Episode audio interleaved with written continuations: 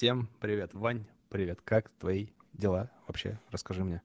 Привет, Серега. Дела отлично, дела замечательно. Как у тебя?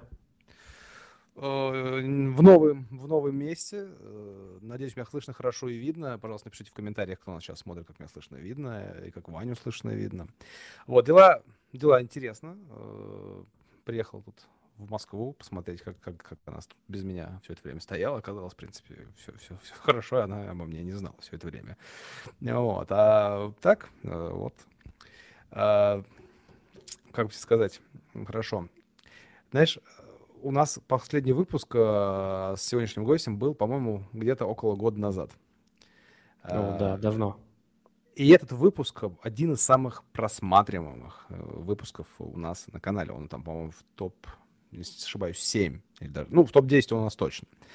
А, и там офигенно, это офигенно был полезный выпуск. Мы обсудили все по pre-IPO. И это видео, мне кажется, смотрели очень многие, даже сейчас профессиональные игроки на рынке. Я вообще горжусь этим выпуском. Мне кажется, это офигенный а, выпуск. Сегодня мы опять пригласили к нам Павла. И сегодня, так как мы потихонечку, люди, наверное, заметили, наш канал трансформируем, переворачиваем все ближе, ближе, ближе к крипте, но не хотим а, уходить а, далеко все-таки от венчура. Мы решили сегодня совместить и поговорить про крипто-венчур.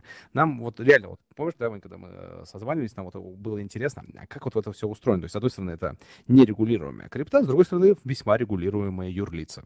И вот э, весьма регулируемая компания э, Coinbase, которая вышла на IPO, у нее нет токена. Или э, вот консенсус, который владеет MetaMask, она типа тоже пойдет на IPO. А MetaMask хочет токен свой сделать. И, короче, кучу-кучу-кучу вопросиков возникает. И э, сегодня, я думаю, мы это все обсудим. А еще очень интересно, как инвесторы, давай назовем это традиционный венчур, смотрят на крипт-проекты. И куда им лучше вкладываться? В токены, в equity, в equity и токены, а как фонды. Короче, очень много вопросов. И, естественно, они, мы не сможем не затронуть а, наверное, как-то тренды, потому что Павел тот человек, который, о чем бы ты с ним ни говорил, всегда говоришь про будущее. Итак, сегодня у нас в гостях Павел Черкашин, э, основатель и управляющий партнер э, фонда Mindrock Capital под управлением Павла более миллиарда долларов. Они инвестируют в компании на поздних стадиях, при IPO, в очень крутые компании, там есть в том числе криптокомпании, и поэтому сегодня мы будем расспрашивать Павла. Павел, привет. Да, приветствую. Мне очень понравилось представление, Сергей. О чем, о чем со мной не поговори, все равно получится про будущее. Ну, это же круто. Поэтому мы условно называем это, а потом все равно уйдем в будущее, поговорим про Web3, что нас ждет и как с этим жить, особенно как на этом зарабатывать деньги. Вот это очень интересно. Да. А, Павел, давай для тех, может быть, кто не знает, или я, может быть, не так э, все-таки представил, коротко еще что-нибудь дополни о себе. Да, значит, меня зовут Павел Черкашин. Я являюсь э, сооснователем и управляющим партнером компании Mindrock Capital. Мы классический венчурный фонд э, новой формации, если так можно объединить классику и, и новое. То есть мы э, венчурный фонд, построенный на торговле информацией или инсайтами. Мы как бы, строим модели будущего, определяем, какие наиболее вероятные конфигурации того или иного должно произойти, и в эти конфигурации инвестируем. Пусть даже иногда это выглядит нелогично с точки зрения, там, грубо говоря, сегодняшнего момента. Да? И вот и по такой схеме, в общем, достаточно успешно инвестируем, работаем как синдикат в основном, то есть у нас порядка полутора тысяч инвесторов, которые сами решают, в какие сделки они хотят войти. Главное, чтобы они были, э, главное, чтобы они прошли так называемый KYC, процедуру, да, то есть процедуру проверки э, чистоплотности денег. Вот. Э, как только эту процедуру проходит, инвесторы сами решают, в каких сделках участвуют, и мы вот э, таким вот синдикатом работаем. Но, кстати, помимо поздних сделок, мы сейчас занимаемся и ранней стадии, в том числе мы запустили первый фонд, называется интерфейс фонд, э, то есть фонд, который специализированно заточен под хайп будущей индустрии нейроинтерфейсов. То есть мы вместе с основателями нейролинка запустили 20-миллионный фонд, в котором инвестируем в технологии нейроинтерфейсов, вот, которые только-только появляются. И я считаю, что это будет многотриллионная индустрия через несколько лет, будет хайп большой. И хочу, чтобы у нас был портфель там, из 20-30 хороших стартапов в ранней стадии под, под этот хайп. Точно так же, как мы это в свое время сделали с самоуправляемыми автомобилями. Вот. А, Я так что вот годится как, как introduction. Я думаю, что если через год мы созвонимся, там уже будет, наверное, взгляд. Так, ну тут бы с Илоном Маском еще один фонд запустили, в принципе, который уже там колониализация баз и так далее. Очень надеюсь, что так будет.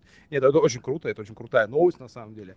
Э, и немножко не в тему, я заметил, что у вас стало очень активно, у Mindro Capital, я имею в виду, очень активный э, пиар, SMM, вы начали активно вообще делать свою контент-стратегию, много эфиров. И когда мы уже договорились об эфире, я назвал это Venture, я увидел, с кем-то еще был эфир, и там, блин, такое охрененное название было. Почему я до него не думал? Скупили, блин, MetaMask, условно. Купили MetaMask. Это настолько классный кликбейт, что я аж пожалел, что не я придумал. Да.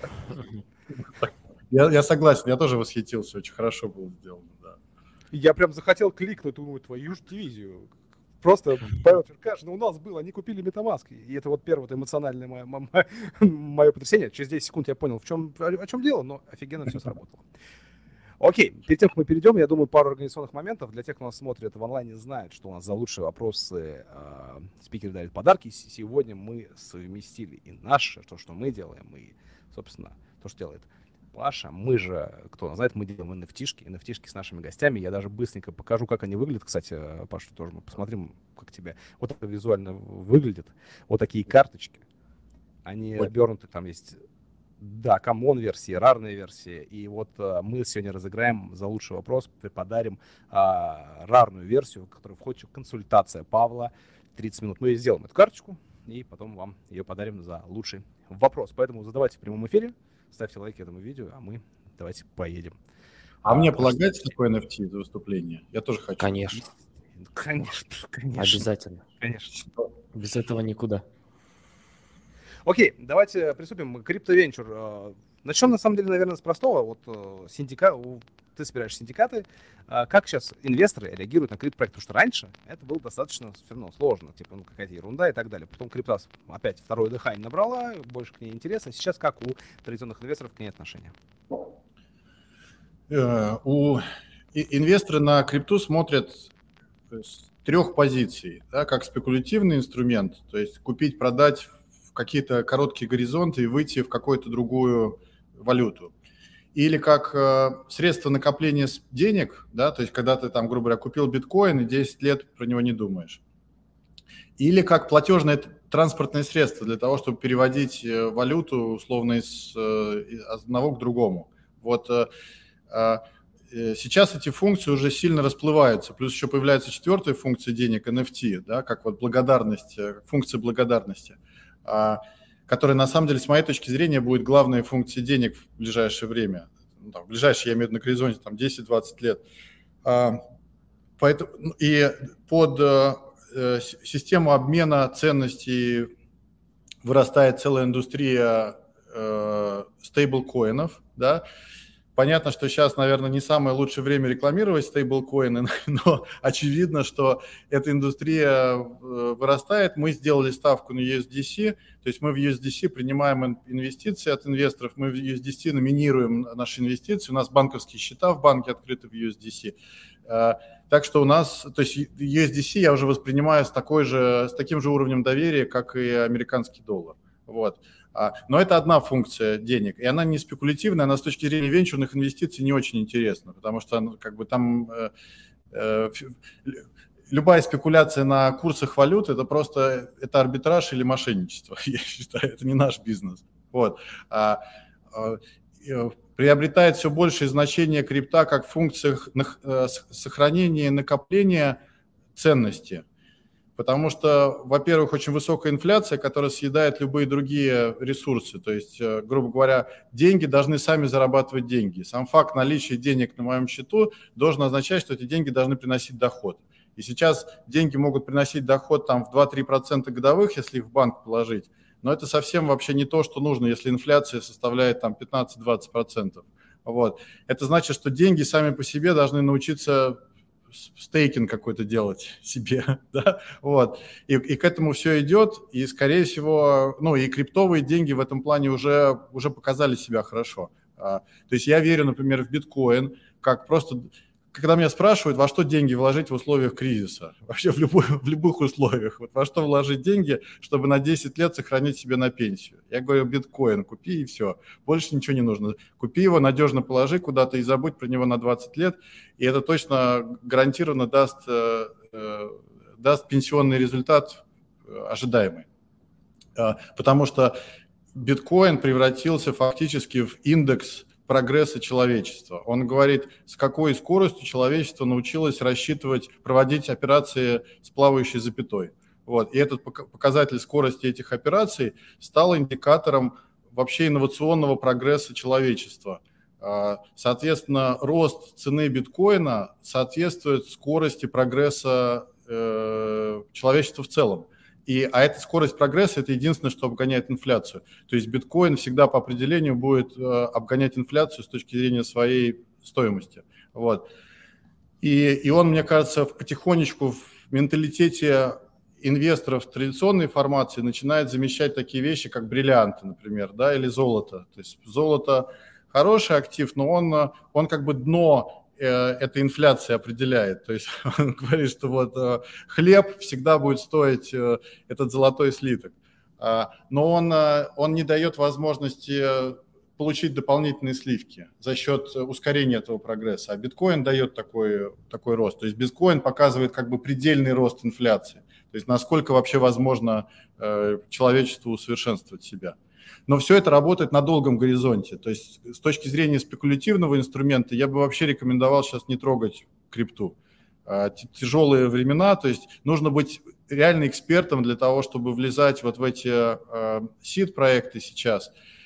И очень много мошенничества вокруг, вокруг этого, поэтому нужно осторожнее. То есть если, если инвесторы рассматривают крип, крипту как средство сохранения капитала, то я бы говорил, вот биткоин, эфир, и реально больше ничего не надо. Вот. А если рассматривать в качестве спекулятивных вещей, то тогда нужно смотреть вот на функции, которые неминуемо нужны, чтобы эта экономика заработала. А для этого нужно определить, куда эта экономика идет и, соответственно, какие фичи в ней будут. И инвестировать уже вот в эти фичи. То есть не в то, что, ой, этот токен стоил 3 рубля, а теперь стоит 50. Значит, будет стоить 1000, надо его брать да, а то, что дает этот токен реальную э, добавленную стоимость. Верю я в то, что он выполняет некую функцию создания ценности для, для людей.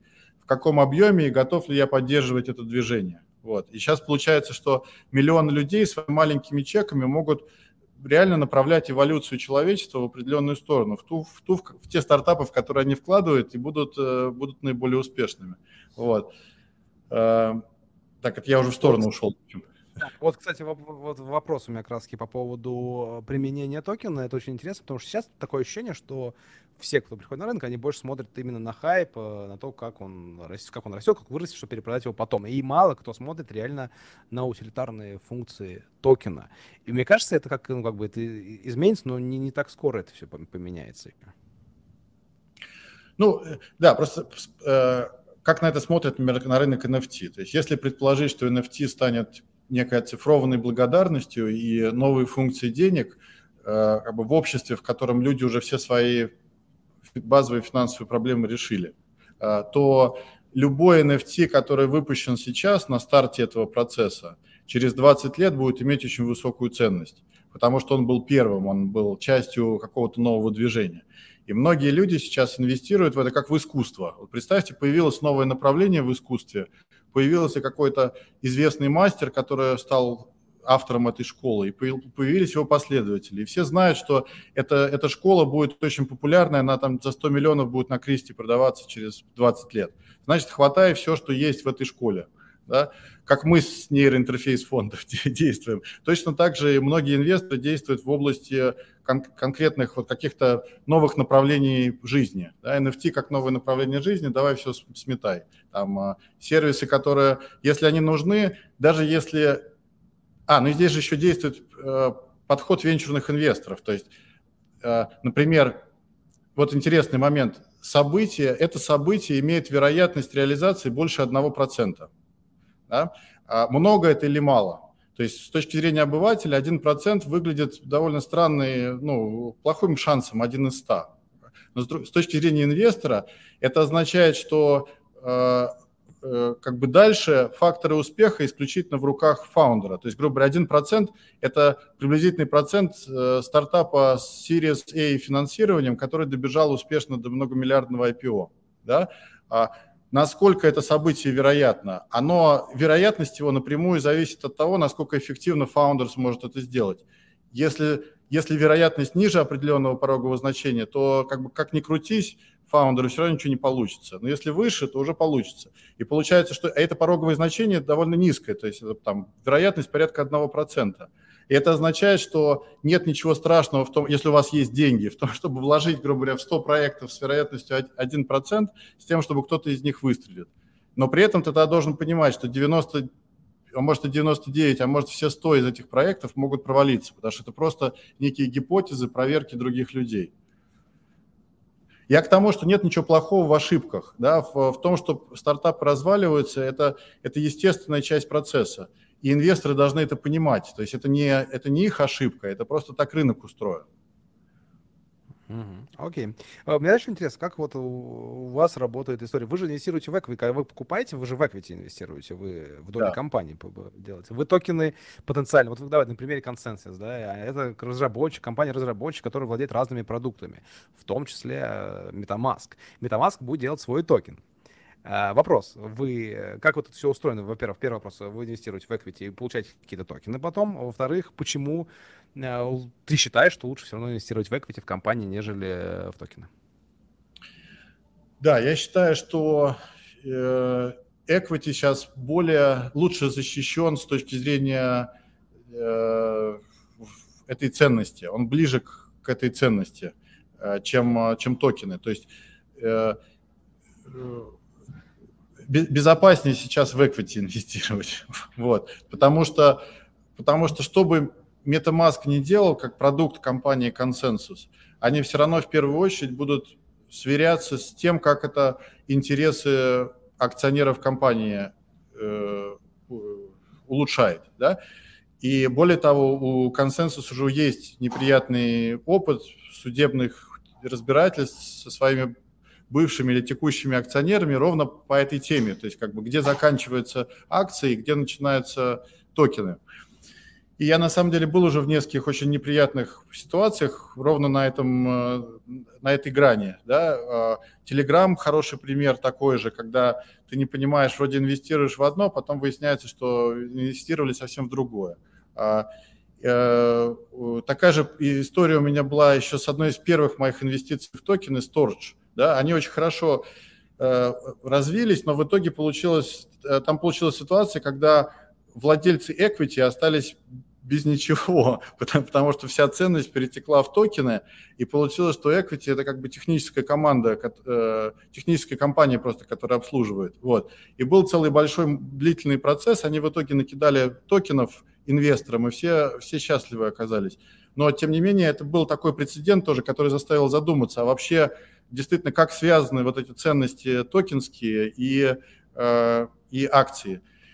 И я могу сказать, что сейчас нет четкого там однозначного убеждения, и у меня нет э, ограничения того, что я не буду инвестировать в токены, например, да.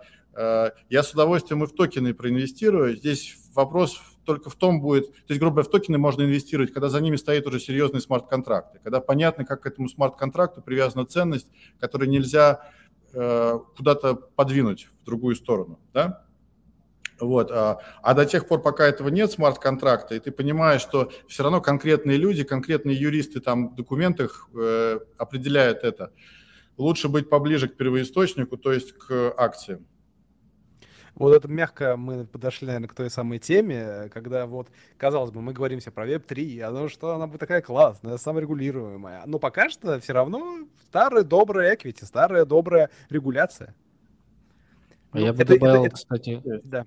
Я бы добавил, кстати, по поводу того, что ну, э, инвестировать в токены раунды, если стоит дальше смарт-контракт. Но часто сейчас мы видим на рынке, и в том числе tier-1 фонды, заходят в проекты, у которых просто идея. Крутая, но идея.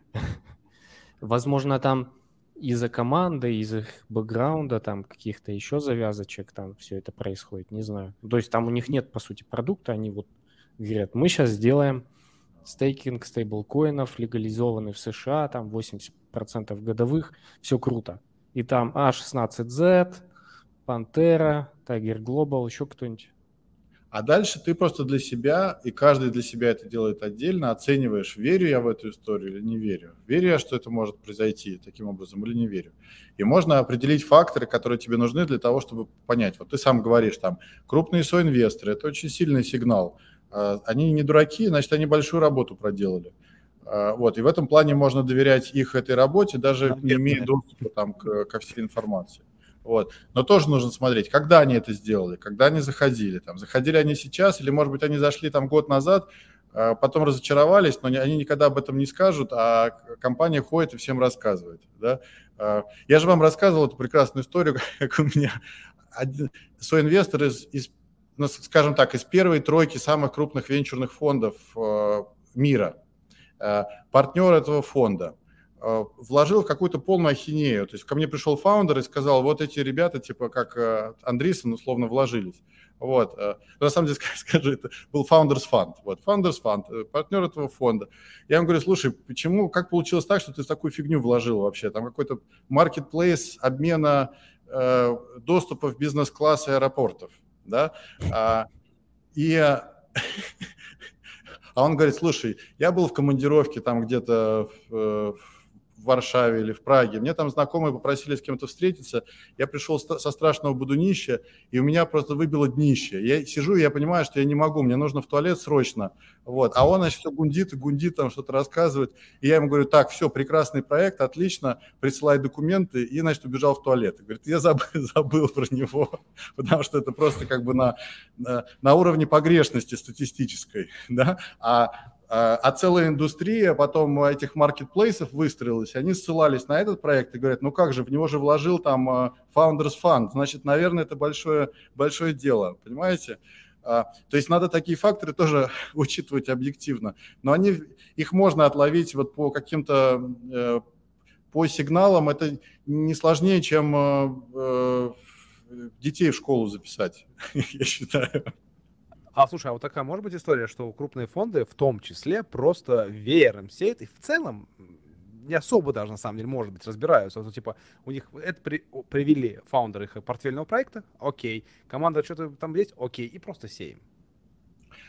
Смотрите, во-первых, нужно понимать, что эти компании – это конкретные люди, это группа людей. Они, мы, мы внедрили ту же самую модель управления, как и в этих крупных фондах. Она, это модель сильного ЕС сильного «да». Это то, что предложил э, Y-комбинатор изначально. То есть, условно, представьте, что если ты имеешь статус партнера там, в Майндроке или в Андресен Хоровиц, у тебя есть полномочия принимать определенные решения. В первую очередь у тебя есть полномочия на месте выписать чек – какую-то сделку, не спрашивая ни у кого разрешения там и не, не скоординируя с инвесткомитетом, если ты понимаешь, что это критически важно для бизнеса.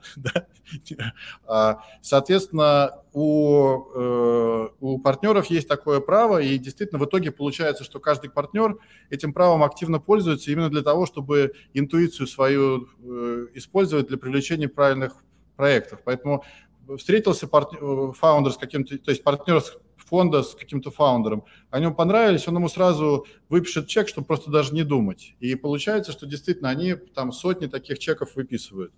А, а потом вся индустрия, телеграм-каналы сидят и смотрят, ага, вот они проинвестировали, надо, значит, тоже зайти в это. Все прям делают серьезные аналитики уже э, в телеграм-каналах. А еще вот нужно учитывать, что все эти фонды работают, это как бы двухуровневая система, двухзвенная. То есть сначала идет маленький чек, там, например, 100 тысяч долларов, да, и вот любой партнер на любой встрече может такой чек выписать, даже не спрашивая. А, но это как опцион, как в кино. Знаете, что там любой человек написал сценарий, он сначала продает опцион, там, допустим, за 50 тысяч долларов опцион на право снять этот фильм. Вот. Этот опцион там выкуп, выкупила студия на два года, и она потом может, может снять этот фильм, а может не снять. Вот то же самое здесь. Андрейсен Хоровиц, выписав чек в 100 тысяч долларов, просто как бы дал, взял, купил опцион у этой компании на право инвестировать в нее 10-50 миллионов в течение следующих двух лет, если у этого стартапа все пойдет хорошо. И в этом плане 100 тысяч долларов – это не такие большие деньги э, за, за такого рода опционы. И они могут тысячу таких э, чеков выписать, потом 10 из этих компаний станут успешными, они в них вложат там по 100 миллионов в каждую, и, и на этих 100 миллионах они отобьют все те чеки, которые они до этого выписывали. Вот. А, поэтому тоже нужно понимать, что это чек, грубо говоря, на 100 тысяч или это чек на 10 миллионов. Это совершенно разного масштаба события. При этом же еще могут часто в новостях говорить, что это 10 миллионов, но 10 миллионов реально размазаны на много-много-много лет э, в условиях договора. А в новостях же будет много написано. То есть и многие, э, давайте назовем их аналитики, чтобы не обижались, и многие аналитики э, прямо смотрят, о, фонд 10 миллионов, все отлично, точно надо залетать. То есть у, вот я наблюдаю историю, прям истерию, просто а, только тупо, тупо по фондам всех, все анализируют проекты. Вот фонд есть, отлично, залетаем, классный проект, давайте будем делать. Да. Мне Хотя... кажется, неверно. Хотя мы уже об этом говорили, я довольно часто в своих эфирах говорю, что все, что вы видите, новости, у них это, этой новости как минимум три месяца, а то и полгода. Это тоже почему-то не учитывают в своем анализе. Да, ладно, окей. И тогда получается, что... Э, давайте вернемся. Э, в equity инвестируем. У вас есть история? Вот что мы видим? Потому что мы столкнулись с ситуацией, когда кто-то нам сказал, не помню, кто нам сказал, что типа если компания планирует IPO, она в токен никогда не выпустит свой. То же самое OpenSea, например. Это правда или неправда? Или это уже не идет? Хороший вопрос. Это, это большое обсуждение. Мне кажется, что это вопрос прецедента. Кто будет первым прецедентом, который это сделает? То есть первая публичная компания, которая сделала, э, сделала ICO, грубо говоря, параллельно с этим. Вот. И я знаю с десяток кандидатов на, на такого рода операцию. А, но не, не, пока еще это событие не произошло, потому что она подразумевает уровень согласования с регуляторами, юристов, которых просто пока еще экспертизы не хватает. Сейчас это наберется. Но я практически уверен, что это, если не этот год, то следующий год точно. То есть появится первая компания. А, это может быть, например, а, Providence, э, Figure Technologies. Вот э, компания, они уже, они, они параллельно идут, то есть они параллельно строят блокчейн со всей инфраструктурой, со своим токеном. Они провели еще позапрошлом году а, э, ICO буквально чисто форм, формально. Они подняли там 30 миллионов на ICO за, за 10 секунд. Но параллельно mm-hmm. с этим еще миллиард привлекли от э, традиционных инвесторов на, на свою платформу. Вот. А, э, это основатель SoFi, по-моему. Как забыл, как чувака зовут. Его уволили из собственной компании за сексуальное домогательство. И он mm-hmm. пошел и сказал, сейчас построю рядом триллионную компанию новую. Вот назвал ее Figure Technologies и за, за два года сделал какой-то сумасшедший прогресс. И сейчас э, компания уже э, многомиллиардная, у них и, и токены, и equity. И я знаю, что они активно смотрят на, на IPO. То есть, может быть, они будут, но, может быть, и раньше кто-то уже успеет выйти и прецедент создать. То есть я считаю, что это исключительно вопрос времени и просто сложного прецедента. Потому что юристы не хотят ответственность брать на себя. Ну, пока, пока все, что есть, э, э, хоть токены называются там, что это у нас не, там, не ценная бумага, у нас utility токен, но тест утки не проходит, по-моему, у регуляторов. И, ну, да, действительно ждем прецедента и будем посмотреть. Серега, ну раз-два. Да, раз-два, раз-два, слышно меня? Нормально? Плохо. Да. Тихо. Да что ж меня так тихо слышно? Вот я громче делаю, делаю громче. Да, а у меня вопрос к тебе, вот, Павел, а тебе вот э, как самому, если была бы возможность, ты бы был уверен в том, что Web3 настал, все классно, ты бы в токены больше инвестировал, либо также в equity продолжил? И в что ты хочешь больше инвестировать? Давай так тебе задам вопрос. Я считаю, что все неминуемо токенизируется. Не будет отдельно equity. В Web 3.0 equity и shares это будет одно и то же. Это будет некое расплывчатое облако ценностей, которое живет своей собственной жизнью в поле э, умного смарт-контракта с искусственным интеллектом, да, который его поддерживает. Э, и вот, э, и грубо говоря, что такое владение там, компании, будет заключаться в том, что мой персональный траст, мой персональный DAO, там э, расположенный, прописанный по адресу Луна э, серверная стойка номер три, да, э, и платящий только налог на электричество на Луне э, владеет, например, э, владеет криптокошельком. В этом криптокошельке лежат вся коллекция всех NFT со всех мероприятий, которые я сделал, и в том числе там мои активы. Активы в виде, например, акции SpaceX, да, которые точно так же оцифрованы и лежат как NFT в, в этом кошельке. Вот. Но просто за этим NFT тянется целая цепочка бэк-офисных операций, которые я как пользователь даже не вижу. Да, а там и Atomic Swap, и все, что только можно, может за этим стоять. Вот. И также у меня там в этом кошельке могут быть и, и, э, и биткоины, и э, акции оцифрованные, и Э, и какие-то доли в проектах, и произведения искусства, э, и, э, и вообще все, что все, что только можно себе придумать, да, и, может быть, там даже будет какое-то живое существо существовать, которое будет управлять этими всеми активами внутри этого кошелька. Вот я себе так, такую картину намечтываю. А мы, кстати, не приходим к тому, что твой фонд, синдикаты, это DAO, то же самое.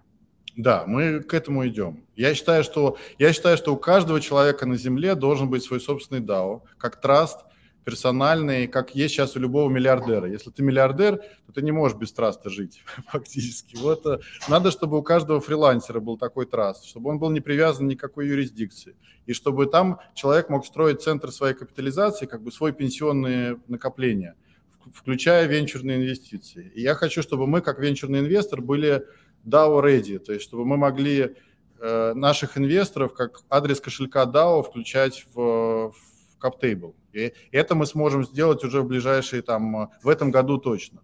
То есть в, в этом году у нас появятся первые инвесторы, в которые, которые как конечные бенефициары, как физическое лицо прошли KYC, подтвердили, что у них честные деньги, но после этого честно эти деньги э, запулили куда-то в, в дата-центр, оцифровали полностью – от, отторгли от себя, как от персоналей, который живет в конкретной юрисдикции, и уже оттуда начали инвестировать в, в активы типа, типа наших. Да, насколько я знаю, сейчас же уже даже можно, чтобы регистрировать условно юрлица в том же Делавере на просто номер кошелька MetaMask, по-моему, уже можно так. А, в Вайоминге уже можно, в, в Делавере, я думаю, вот в этом году тоже можно будет уже э, делать.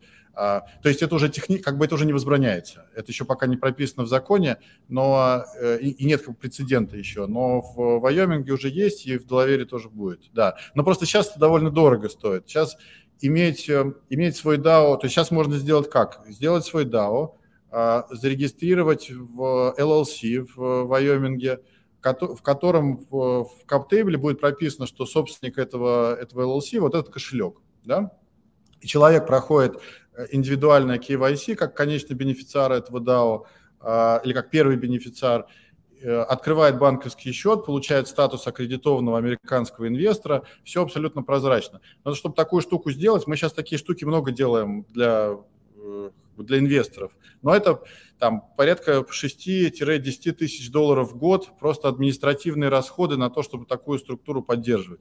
А должно стоить там 50 долларов в год или 100. Тогда это будет Э, всем интересно и просто. Ну да, последний я увидел просто новость, что типа открыть юрлицо там 40 баксов на этот 40 баксов все. Вот, вот дальше, наверное, все вот эти затраты уже, конечно, да. Э, отдельная история. Окей, ну ладно, тогда мы мягко подошли к Web3. Давай поговорим про то, как ты видишь Web3, э, где он, наверное, нужен в первую очередь, какие-нибудь что он, нужен ли он нам вообще Web3, или это просто, опять-таки, громкое название, которое просто на хайпе сейчас, или это все-таки действительно полезная история, которая облегчит всем нам жизнь? Мне нравится Web3, я большой фанат. Для меня Web3 это как конституция, это некие новые правила игры. Это возможность э, определить определенную среду, в которой может происходить все, что угодно. И, то есть, грубо говоря, любой человек может придумать некий сервис, который он считает необходимым, с минимальной технической квалификацией этот сервис собрать, не думая там ни о структуре баз данных, ни о, ни о чем, думая только об удобстве людей и о том, как процесс должен происходить оптимально. Вот. И, и дальше тысячи людей, которые строят вот такие маленькие кусочки, объединяясь вместе, создает э, среду полностью децентрализованную, то есть где нет там нет необходимости хранилище данных делать, там систему защиты и все остальное. Все эти части как бы реализуются сами собой рынком. Вот. А ты можешь собирать из этого любые сервисы, а пользователь в конечном итоге э, даже не видит ничего этого. Для пользователя это все выглядит в интерфейсе его, в его ладошке, в его мобильном телефоне. Да? Он просто видит, что вот, там, не знаю, мои активы стоят вот столько-то. И ему спрашивают, а хочешь вот это сделать? Или там, в свое время у меня была шуточная презентация для сотрудников еще 20 лет назад, и там я показывал тоже все про будущее. Я говорю, вот представьте, уровень искусственного интеллекта, объединенный с финансовыми технологиями, когда тебе приходит смс-сообщение там, или сообщение, грубо говоря, что из твоего банка, что э, ты пока еще не знаешь об этом, но ты, тебе, ты в следующем году э, женишься, э, у тебя появится ребенок, и тебе очень нужен дом. А, но цены сильно вырастут в следующем году. Поэтому мы нашли для тебя оптимальный дом, в который тебе стоит э, переехать а, и уже подготовили для тебя кредитные документы, все готово. У тебя есть просто 30 секунд, вот посмотри картинку и нажми, скажи, что окей, я готов этот дом купить. Вот. И мы знаем, что ты больше денег заработаешь, потому что у тебя хороший прогресс. Да? То есть банк как бы на основе данных может знать все, и он может предложить совершенно новый продукт э, человеку. Вот э, предлагать такие продукты сможет веб 3.0. То есть любой человек сможет собрать из таких кусочков такой продукт да, и, и, соответственно, сделать из этого полезную вещь для людей и запустить миллиардный бизнес. Но при этом такое ощущение, что именно Web3 позволит э, контролировать эти данные, то есть э, давать кому-то, кому-то не давать, или делать это анонимно. Потому что сейчас как будто мы не управляем своими данными. И вот о чем ты говоришь, за нас уже все знают, а мы ни хрена не знаем о себе. Это вопрос того, что мы должны получить доступ к своим данным. А, то есть приватности не существует больше. Вот что я считаю. Я не верю в приватность, э, я не верю вообще в какие-либо системы защиты данных. Правда всегда найдет свой путь на, на, наружу. Вот. Соответственно, э, в моей версии будущего никаких систем защиты и вообще приватности не существует как класса, потому что не существует преступлений в условиях э, полной открытости данных. А, а, а эти данные все равно будут э, открыты. Соответственно, надо думать о том, как условно мне эти данные использовать для себя в том числе, да, а, и для этого появляется куча сервисов, но для этого как раз вот всякие рекомендательные системы и существуют. То есть я настраиваю осознанно рекомендательную систему Фейсбука для того, чтобы она мне выдавала научные статьи определенного паттерна. Вот. И она мне находит из разных э, научных дисциплин статьи, в которых учитывается один и тот же паттерн, который я сейчас там, грубо говоря, который я изучаю вот для инвестиционных стратегий. То есть найти такой паттерн по ключевым словам невозможно, а, но найти его, настроив рекомендательную сеть, э, очень легко. Но для этого я должен этой рекомендательной сети скормить какие-то сигналы про то, что мне это интересно. И он тогда начинает из совершенно разных областей мне это находить. Вот. А, то есть в этом плане я ценю свои данные, а, но я хочу, чтобы у Фейсбука было больше данных про меня, потому что мне нечего скрывать. Я хочу сделать меня еще лучше таргетирование. Вот. То есть я так на это смотрю. То есть э, не надо бояться открытости информации. Молодое поколение уже всю информацию открыло и, э, и, и счастливо от этого. Но рекомендательная система Фейсбука, справедливости ради, это box все-таки. Там хрен знает, что там за, под капотом. И никто не покажет, скорее всего. Это, это вопрос, э, доверяю ли я, что они ничего не сделают плохого с этим для меня. Да, цена да? То есть, что они могут сделать? Я, кстати, интересный вопрос. Я это про, проанализировал внутри, в том плане, что э, как, какого рода зло, э, плохие вещи они могли мне сделать. Вот, то есть они могли бы меня прогнать, программировать на какие-то концепции, которые им, им интересны. Я знаю, что и Google, и Facebook с этим экспериментируют. Да? То есть, например, у Google была целая большая программа под названием «Джихад». Да? То есть, как, грубо говоря, какие результаты поиска у тебя получаются в Гугле, если ты набираешь слово «джихад».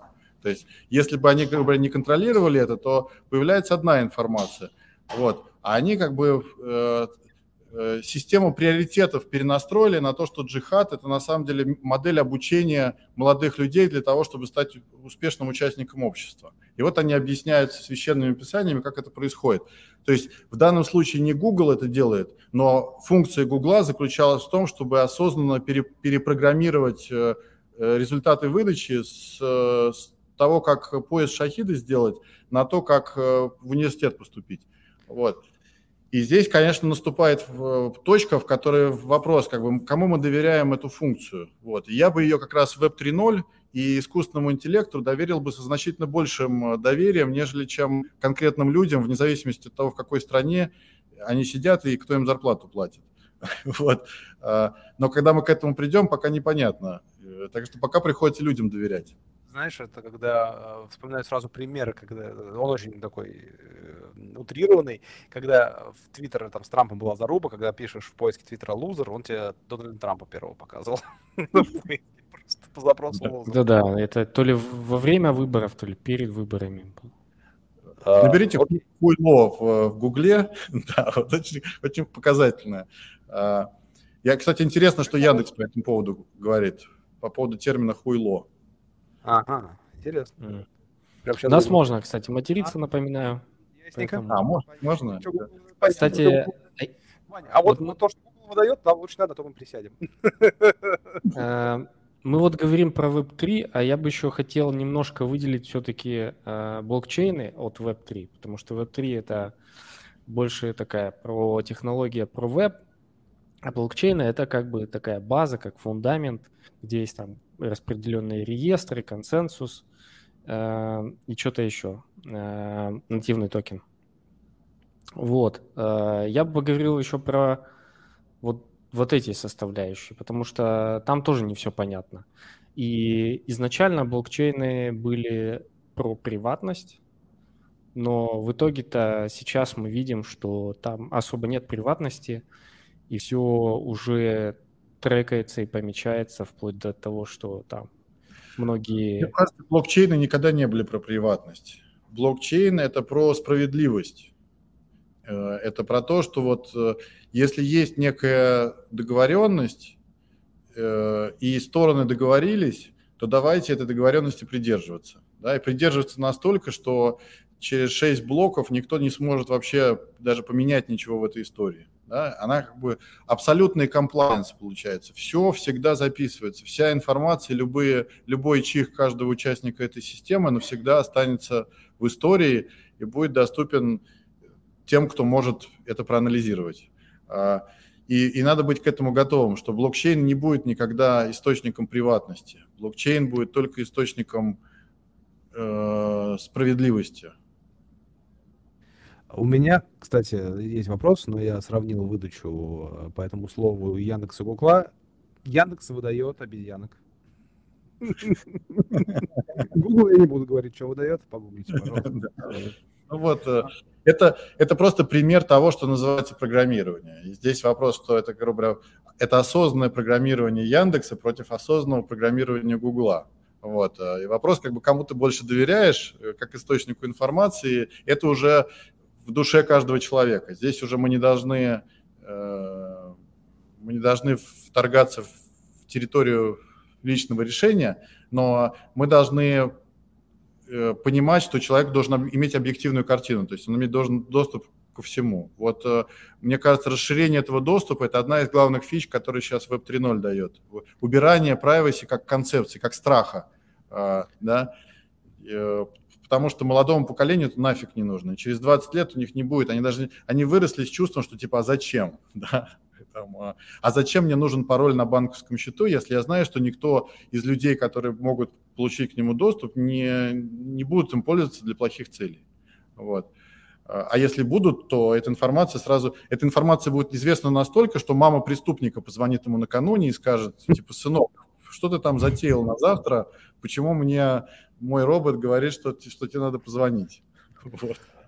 Кстати, вот есть интересный вопрос касательно соцсетей, и раз уж э, выпала такая сегодня э, ситуация, что с нами философы и мыслители будущего, я хочу, как, вот, как решать главную проблему? Вот соцсети, сейчас появятся соцсети, нового поколения, веб 3.0, без цензуры, классные, шикарные, но кто будет фильтровать, как, как, как, какие будут, э, как будут суды, кто будет блокировать детскую порнографию, кто будет блокировать еще всякую историю, плохую, объективно плохую историю, как это будет работать? Искусственный интеллект. Это вот то, что изначально была там политика блокирования контента в Фейсбуке там на три страницы, а сейчас документ на 300 страниц, а через 10 лет это будет отдельный искусственный интеллект, который будет, выражая интересы всех 10 миллиардов э, людей, зарегистрированных на Фейсбуке, будет в соответствии с их э, жизненной ценностью определять, что можно, а что нельзя. Даже не так, будет определять, что нельзя, что, что нужно убрать. Да? Я почему себе представлял до этого, ладно, а до этого как это будет, какие-нибудь, не знаю, опять суды голосованием, а, вот этими токенами, давайте мы будем решать, вот этого оставить, не оставить. Э, вот так, ну, типа через DAO Демократия, то есть если говорить про демократию, она веб 3.0 демократия двухуровневая. То есть она предполагает, что есть понятие принятия решения, и, соответственно, есть квалификация на принятие решения. То есть, например, у Сергея есть э, квалификация принимать финансовые решения, а у Ивана есть квалификация принимать технологические решения. Соответственно, есть некое решение, которое должно быть принято, система определяет, кто люди, которые должны принимать это решение, и обращается к ним в соответствии с той квалификацией, которая у них есть. А квалификация определена объемом токенов, которые они получили, объемом, там, грубо говоря, технических NFT, которые Иван получил. А он эти технические NFT получил у тебя, Сергей, потому что ты сказал, я техническими вопросами заниматься не хочу, вот те мои токены.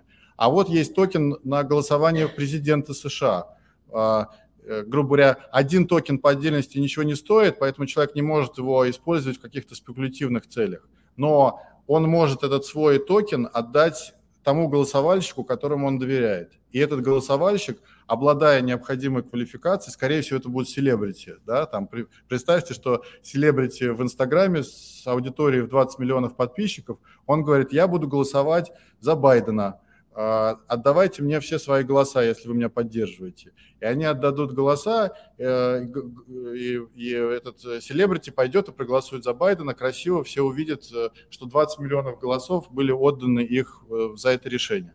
Вот двухуровневая система нужна для того, чтобы, потому что прямая демократия слишком подвержена манипуляциям, популизму, да, то есть не нужна такая система, где человек принимает решение, потому что он просто не, не владеет информацией. Вот сидит, он посмотрел в телевизору рекламу, ему показали, что вот этот человек хороший, он ему голос свой отдал. Да? Так и мы все знаем, к чему это приводит.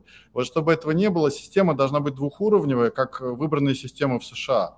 Но просто для этого нужно научиться оцифровывать квалификацию людей и динамически как бы чтобы это было как некая плавающая среда, в которой эта, эта экспертиза может перетекать от одних людей к другим без необходимости какого-то централизованного квантования этого всего.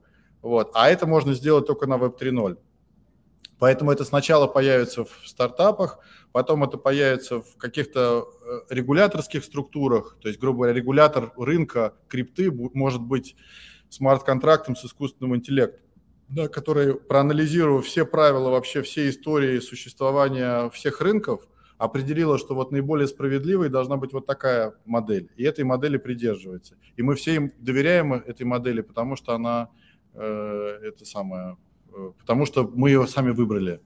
как, как вот. Давай я немножко подытожу. Правильно ли я понял, что в неком мире, веб, прекрасном мире Web3 будущего я являюсь участником условных некоторых разных DAO, в том числе DAO каких-нибудь государств, еще чего-то, у меня есть токены. я волен принимать решение, хочу ли я сам заниматься, либо я делегирую свои токены, голоса каким-то более а, шарящим людям, условно, которые я считаю. Но опять, да. они, они меня не будут выводить в заблуждение, или тут уже как, как рыночек порешает? Здесь уже как рыночек порешает, да. Причем, что у тебя же разные, разные токены под разные типы решений. Соответственно, ты говоришь, вот э, президента выбирать я доверяю своей сестре, а там э, решать по поводу бюджета нашего города я доверяю своей маме, да, например. Вот. И если ты хочешь профессионально заниматься принятием этих решений, у тебя должна быть квалификация, то есть необходимое количество токенов – да, для того, чтобы ты как бы некую критическую порог, э, как квалифицированный decision maker э, прошел. То есть будет некая квалиф... Э, пороговая квалификация для decision makers. Но тоже, которая как? сама себя, то есть эта система сама себя будет поддерживать. О, окей, а я дальше немножко отойду от темы. Интересно, вот э, в плане Web3 куда, на какие проекты вы сейчас э, больше смотрите, как их отбираете, как, как да. у вас это происходит? Мы смотрим в первую очередь на инфраструктурные проекты. То есть мы предполагаем, если, то есть если, если верить в то, что рынок NFT будет измеряться триллионами долларов через 10 лет, да, то неважно, э, э, то есть, грубо говоря, то мы должны инвестировать в те стартапы, которые, во-первых, гарантированно доживут этот срок, потому что если они доживут, они автоматически смогут воспользоваться всеми преимуществами этого нового рынка. И они должны делать какую-то уникальную, э, значимую вещь, которую мы понимаем, что не придет какой-то более ушлый молодой конкурент, который все это сметет. Вот. А, поэтому пока что мы в своих инвестициях в, эту, э, в это направление смотрим исключительно как инфраструктурные инвестиции. То есть Кракен как э, криптоплатформа, на которой регулируемые американские инвесторы могут в том числе NFT выпускать и, и, и торговать. Это консенсус, да, в первую очередь э, ради MetaMask, то есть как э, просто инфраструктурная вещь. Если вы хотите в NFT что-то делать, то вы мимо MetaMask не пройдете. А, и, и плюс понимая, что там за этим это не просто MetaMask, а за этим команда людей, которые годами сейчас думают о том, как, как, как это все должно работать, и которые уже показали нам, по крайней мере, э, демо там их будущей э, системы инструментов, которая меня очень возбудила. То есть я, я сказал себе, да, это вот ровно так, как я хочу видеть э, Web 3.0. И эти люди уже э, решили задачу с кошельком лучше всех, значит, они здесь задачу решат лучше всех. Вот, вот как я рассуждаю в этом плане. И дальше, грубо говоря, будет ли этот, будет ли консенсус, там, грубо говоря, самым удачным стартапом на этом рынке или нет, мне уже не столь важно. Мне важно то, что я знаю, что этот стартап останется существовать, я знаю, что они создают э, добавленную стоимость, и я знаю, что они создают добавленную стоимость в эпицентре рынка, который растет с какой-то сумасшедшей скоростью. Вот. Это для меня достаточно для того, чтобы свои деньги поставить на, на это, э, предполагая, что как бы э, риски у меня закрыты тем, что просто рынок сам растет, а upside у меня связан с тем, что компания сможет придумать какие-то еще новые интересные инструменты и новые бизнес-модели, может быть, э, токен свой выпустить и все такое. Вот. А, и на все пока новые проекты мы смотрим именно так. То есть мы смотрим, э, э, что сможет ли этот стартап пережить хайп крипторынка в ближайшее время, и сможет ли он, по крайней мере, биткоин побить с точки зрения роста доходности. Вот. А, и, и это сразу отметает очень большое количество стартапов ранней стадии и вот таких вот э, просто чисто идейных проектов, которых сейчас миллион, порог входа очень низкий, э, поэтому мы ждем, когда лучшие из этих выживают, и, и в них уже инвестируем. А, то есть вы пока что, возможно, или рассматриваете в том числе там просто протоколы или блокчейны там первого уровня? На такие истории не смотрите, там, не знаю, полигон какой-нибудь? Мы смотрим, мы на, начали история. смотреть на это. Мы, мы начали смотреть, э, но пока, пока что просто действительно, ну, вы видите, что происходит на рынке. Очень сложно моделировать, э, сложно смоделировать, какие из этих протоколов останутся существовать там, через 10 лет. Вот. Э, и это, наверное, самая большая сложность, которая у нас сейчас есть в, в оценке таких э, протоколов. Вот как только мы научимся это оценивать, сразу начнем в них инвестировать как сумасшедшие. Угу. При этом все они такие убийцы эфира, но никто никак не, не, не доубьет эфир вообще ни разу. Ну да, и биткоин то же самое. Вот. Э, то есть в этом плане как бы биткоин и эфир доказали уже свою жизнеспособность эти новые сервисы еще должны доказать свою жизнеспособность. Многие из них очень близки к этому, но все равно тот же EOS, вспомните, да, вообще, что там происходит сейчас, я даже уже потерял. Э, э, то есть иногда они слишком много денег привлекают, слишком рано, и потом начинается фигня там, как в Телеграме. Да, тут за 4 года вот с прошлого булрана, скажем так, крипты, хайпа крипты, очень много всего изменилось. Тот же EOS, тот же там еще кто там был, там очень многие ушли, и многие пришли. Тот же вот Dapper Labs, э, они сделали свой Flow э, блокчейн, и это чистая история под NFT. но тоже непонятно, насколько они. Они очень крутые, у них тоже фонд. Возможно, там вы как-то тоже в эту сторону чуть больше посмотрите. Кстати, по поводу NFT я тоже 5 копеек своих ставлю. Мне кажется, отличная штука. NFT, такое ощущение, оно отделилось от рынка крипты в традиционном смысле и стало более масс adoption. Особенно меня радуют такие проекты, как NBA Top Shots, которые вообще направлены, по сути, на коллекционеров, которые вообще можно крипту вообще ничего не знать про крипту.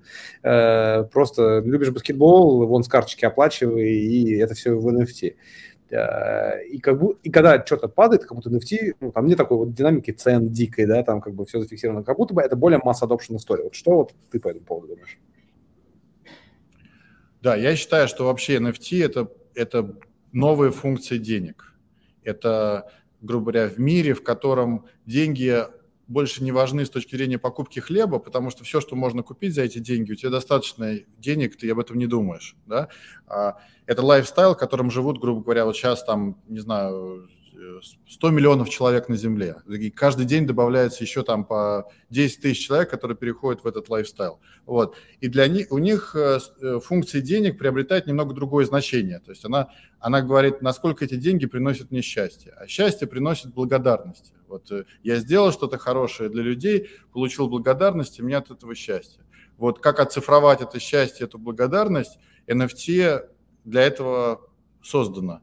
То есть, грубо говоря, NFT может отмечать свидание, сходил на свидание, отметил это NFT. Понятно, что у него может не быть никакой ценности, но с другой стороны, если, если я вдруг стал потом селебрити, то NFT этого свидания со мной 20 лет назад может, может иметь хорошую коллекционную стоимость. Да? Если это автограф человека, который потом стал известным, можно большое деньги на этом заработать. И коллекционеры мы все любим коллекционировать, да, там все в детстве то марки коллекционировали, то фантики, а сейчас вот начинается NFT коллекционирование. И люди будут коллекционировать в безумных количествах это, и, и ценность, то есть, грубо говоря, я вполне допускаю, что э, там мой внук будет э, потратит миллиард долларов на покупку каких-нибудь кроссовок, например, да. Не, для нас это кажется безумием, но но если это будет какой-то прям авторский кроссовок, и люди тут в очереди стоят э, по полдня, чтобы купить кроссовки там за 10 тысяч долларов, для меня это тоже непонятно. Но тем не менее это, это целая тенденция, правильно, появляется. То есть все, что делается человеческими руками, растет в цене. Все, что делается роботами, падает в цене до нуля. И, соответственно, NFT, если доллар привязан к тому, что делают роботы, а NFT привязан к тому, что делают, э, что делают люди своими руками. Но при этом мы же говорим про определенную функцию NFT. У NFT же возможности не только быть картинкой, художественной штукой, она же еще и утилитарная достаточно может быть NFT.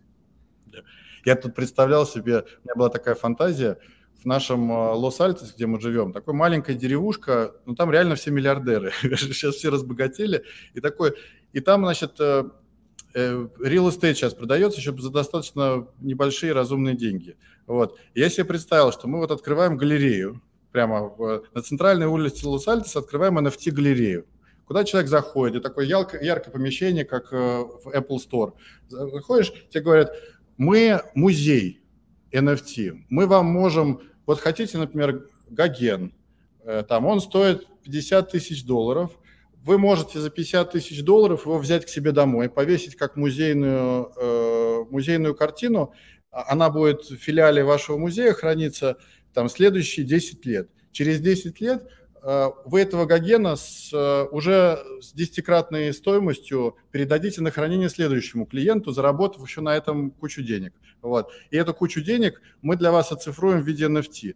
А вместо Гогена на стене у вас может висеть акция SpaceX, например, да, если вы хотите, или целый пакет э, разных акций, которые привязаны к этому, или какой-то кусочек Конституции США, который купил ваш DAO, и вы повесили сюда. Вот. Это все продукты, на самом деле, одного и того же смысла, которые, по идее, можно было бы... То есть и акции, и искусство, и NFT, и коллекционирование, все можно было бы объединить в продукт, понятный любому простому человеку на Земле. И люди бы будут в магазин ходить за тем, чтобы купить... Э, вот сейчас в нашем Лос-Альтесе маленьком, что показатель, массово закрываются все магазины, которые ювелирные украшения продавали, и на их месте вырастают э, галереи иску- современного искусства. Потому что раньше э, домохозяйки вкладывали свои сбережения в, золото, бриллианты – это самое простое решение. Да? Появилось немножко денег, сходи в ювелирный магазин, и, и все будет хорошо. Вот. То теперь они уже в ювелирный магазин не ходят, они теперь хотят в галерею искусства, чтобы повесить э, и лучшую работу, и NFT, и все что угодно себе на стену.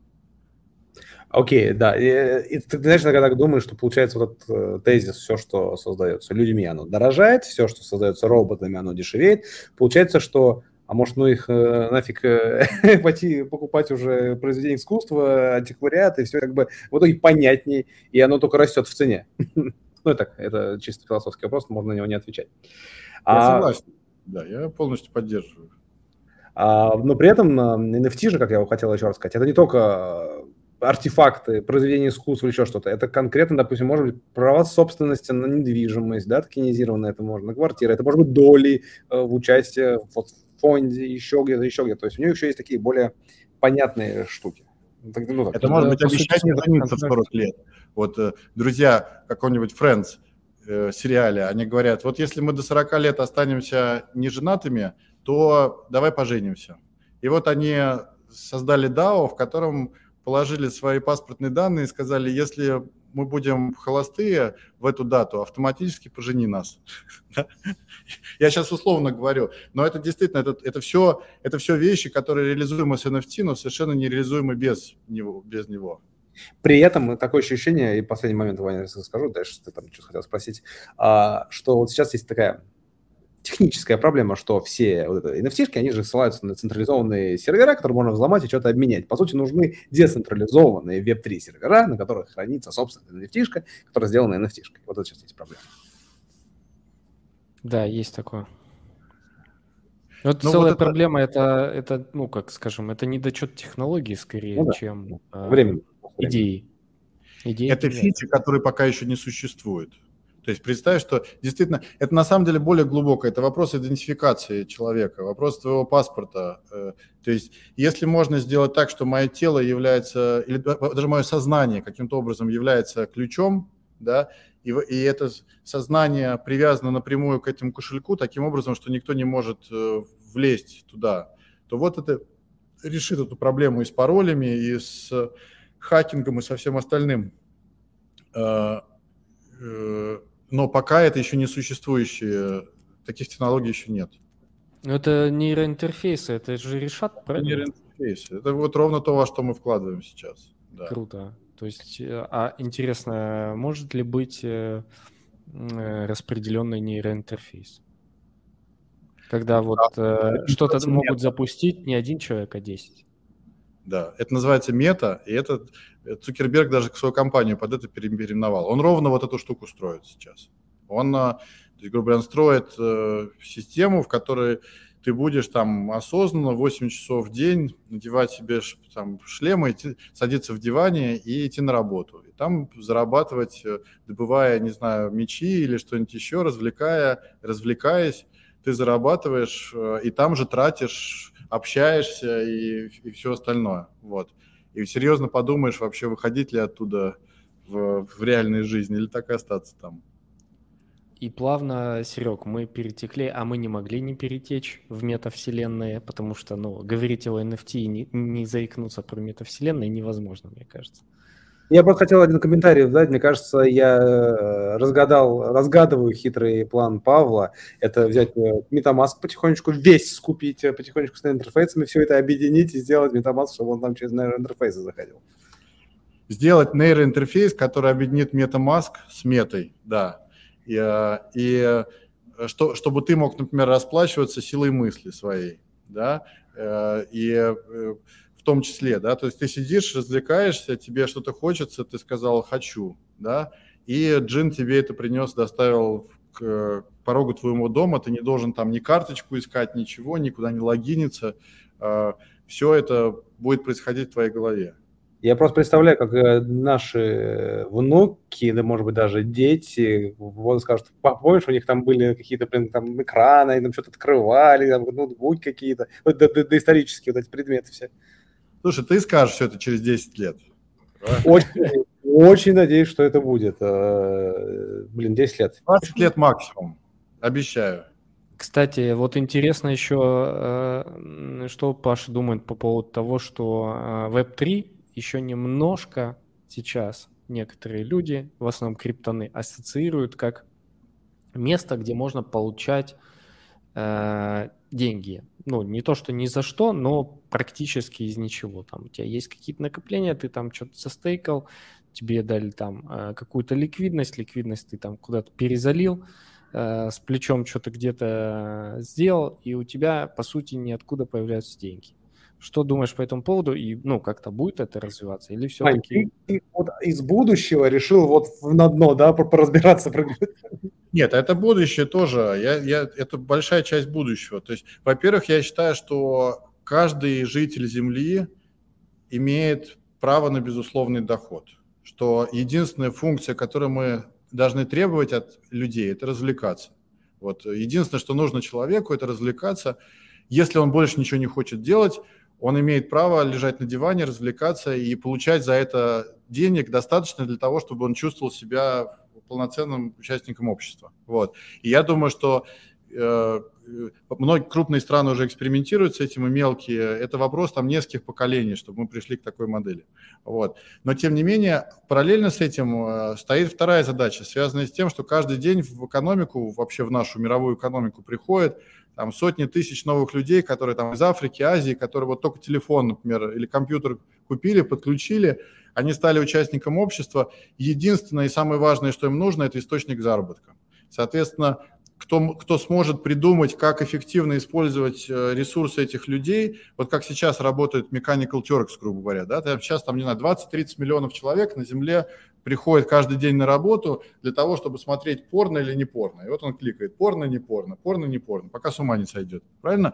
А, э, и это плохая модель, но она, тем не менее, показала общий принцип, что будут некие рабочие функции э, в играх, я себе это представляю таким образом. Представьте себе квантовый компьютер распределенный, который соединяет 10 миллионов человек, где каждый из людей считает, что он просто играет в, э, в шутер, например. Да? Он бегает, но поле, по которому он ходит, постоянно меняется. И он должен постоянно динамически принимать решения там налево-направо, стрелять вверх-вниз – и принимая эти решения, он на самом деле производит вычислительную работу, потому что поле для него сгенерено автоматически для того, чтобы эту работу выполнять.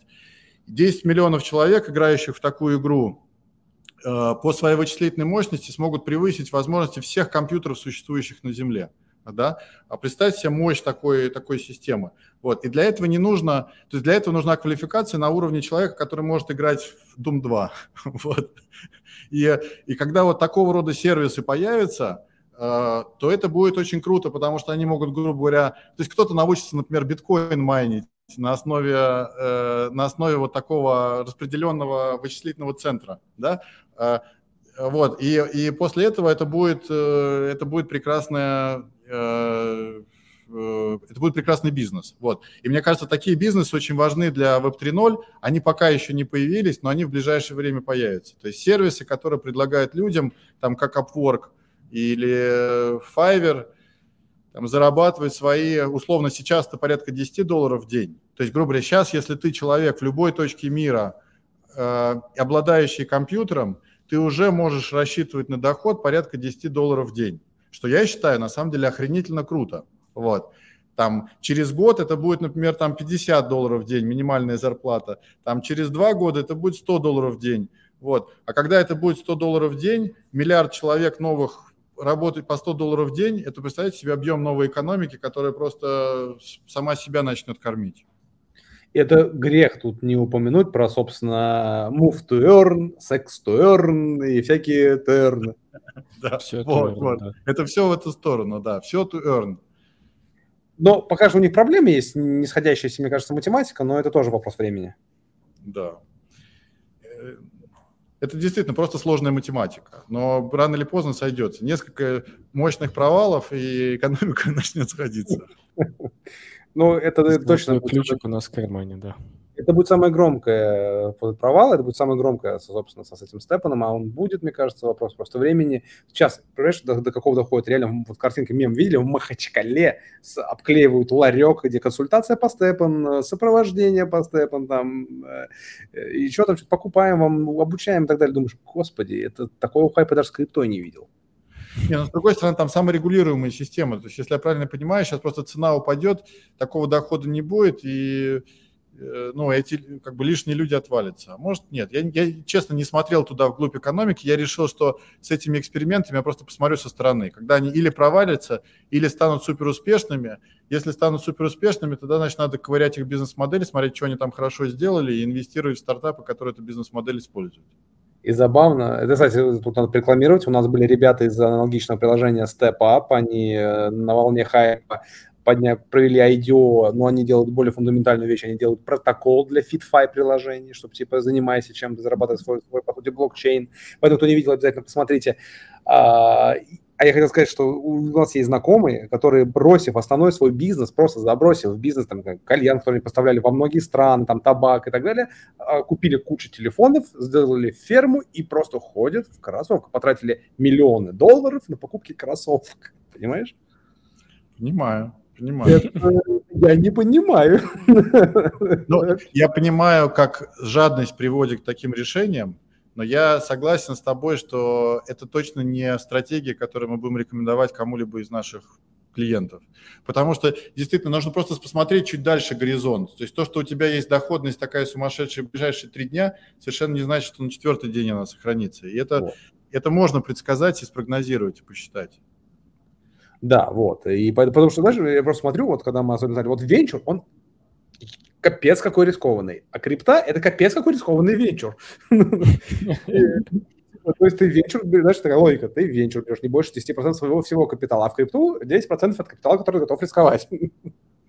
Но здесь нужно понимать, э, риск – это не значит страх.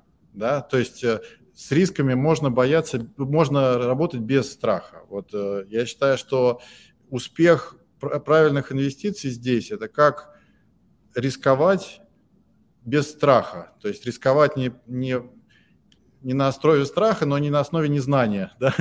То есть рисковать не по невежеству и, и не от страха, а рисковать, потому что осознанно понимаем, что я считаю, что, что эти люди способны сделать то, что они хотят. Я, я чувствую желание их поддержать, и я верю, что если они сделают то, что они смогут, то я за, на этом хорошо заработаю. И сколько таких проектов я готов поддержать. Вот так я смотрю. Да? Если я готов поддержать 20 таких проектов, я верю в каждый из них, то тогда имеет смысл инвестировать. Это Кстати, я... Э, у меня мысль, давай я сейчас закончу. Мысль. Давай, давай свою мысль.